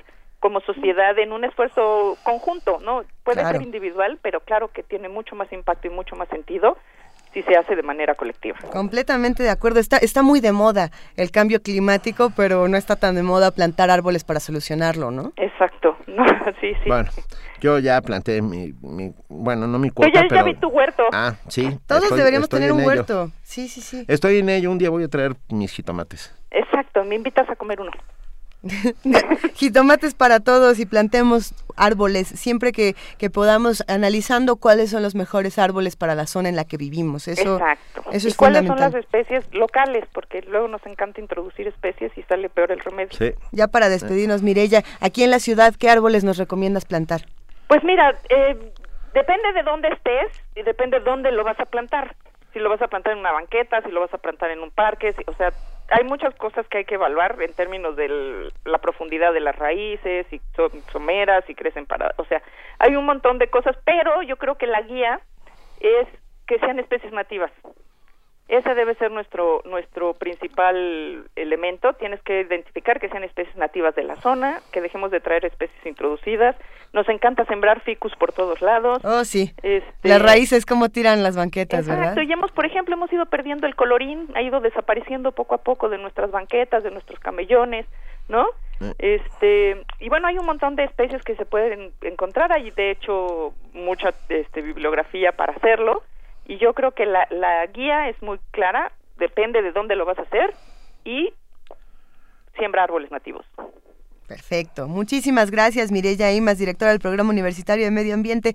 Nos meteremos a la página del Puma para saber más, puma.unam.mx. Ok, les mando un beso muy Un- grande a un todos. beso, Mireya, mil gracias. Chao. Primer movimiento. Donde la raza habla. Ah, son las 9 de la mañana con 50 minutos. Podemos estamos en condiciones de informar que reportan estables a los tres heridos por la toma eh, porril que sucedió en el CCH Vallejo. Esperemos que estén bien todos los compañeros del CCH Vallejo y que muy pronto termine esta, esta, este lamentable suceso. Sin, sin duda, lamentable. Eh, No hay, no hay aún más que decir, pero vamos Es a comentarlo pronto. Más que lamentable, es vergonzoso. ¿no? Sí. Vergonzoso, Esto no puede sin- suceder sin en la Creo que debemos condenar la violencia sea de, do- de donde venga, ¿no? Creo que creo que ahí está el asunto, no a la violencia, menos en la universidad.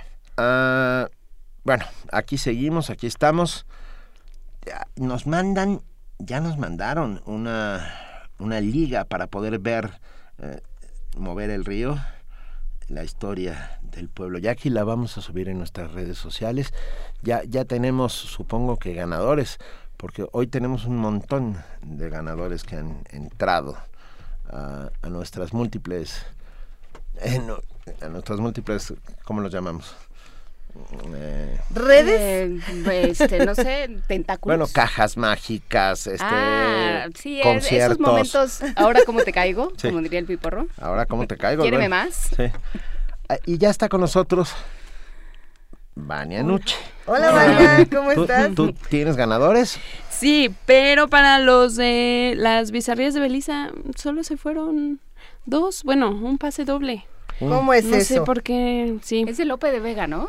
Ajá. ¿Qué hacemos? ¿Qué Vega, hacemos? muchachos. Pues no sé por qué no se animan, ya El es Fénix de los Ingenios. A mí se me hace, ingenios. a mí se me hace que como no hicimos el hashtag quiero Lope como la otra vez, no no no se nos fueron. Pues yo creo. Y si hacemos un último hashtag Sí, por ahí. porque aparte ya nos vamos, entonces ya por teléfono no aplica, entonces mejor por redes sociales. Twitter exclusivamente. Eh, Twitter y Facebook, pero a Facebook, por favor, eh, con al muro de Facebook y me dejan su correo electrónico. Órale, pues. Por favor.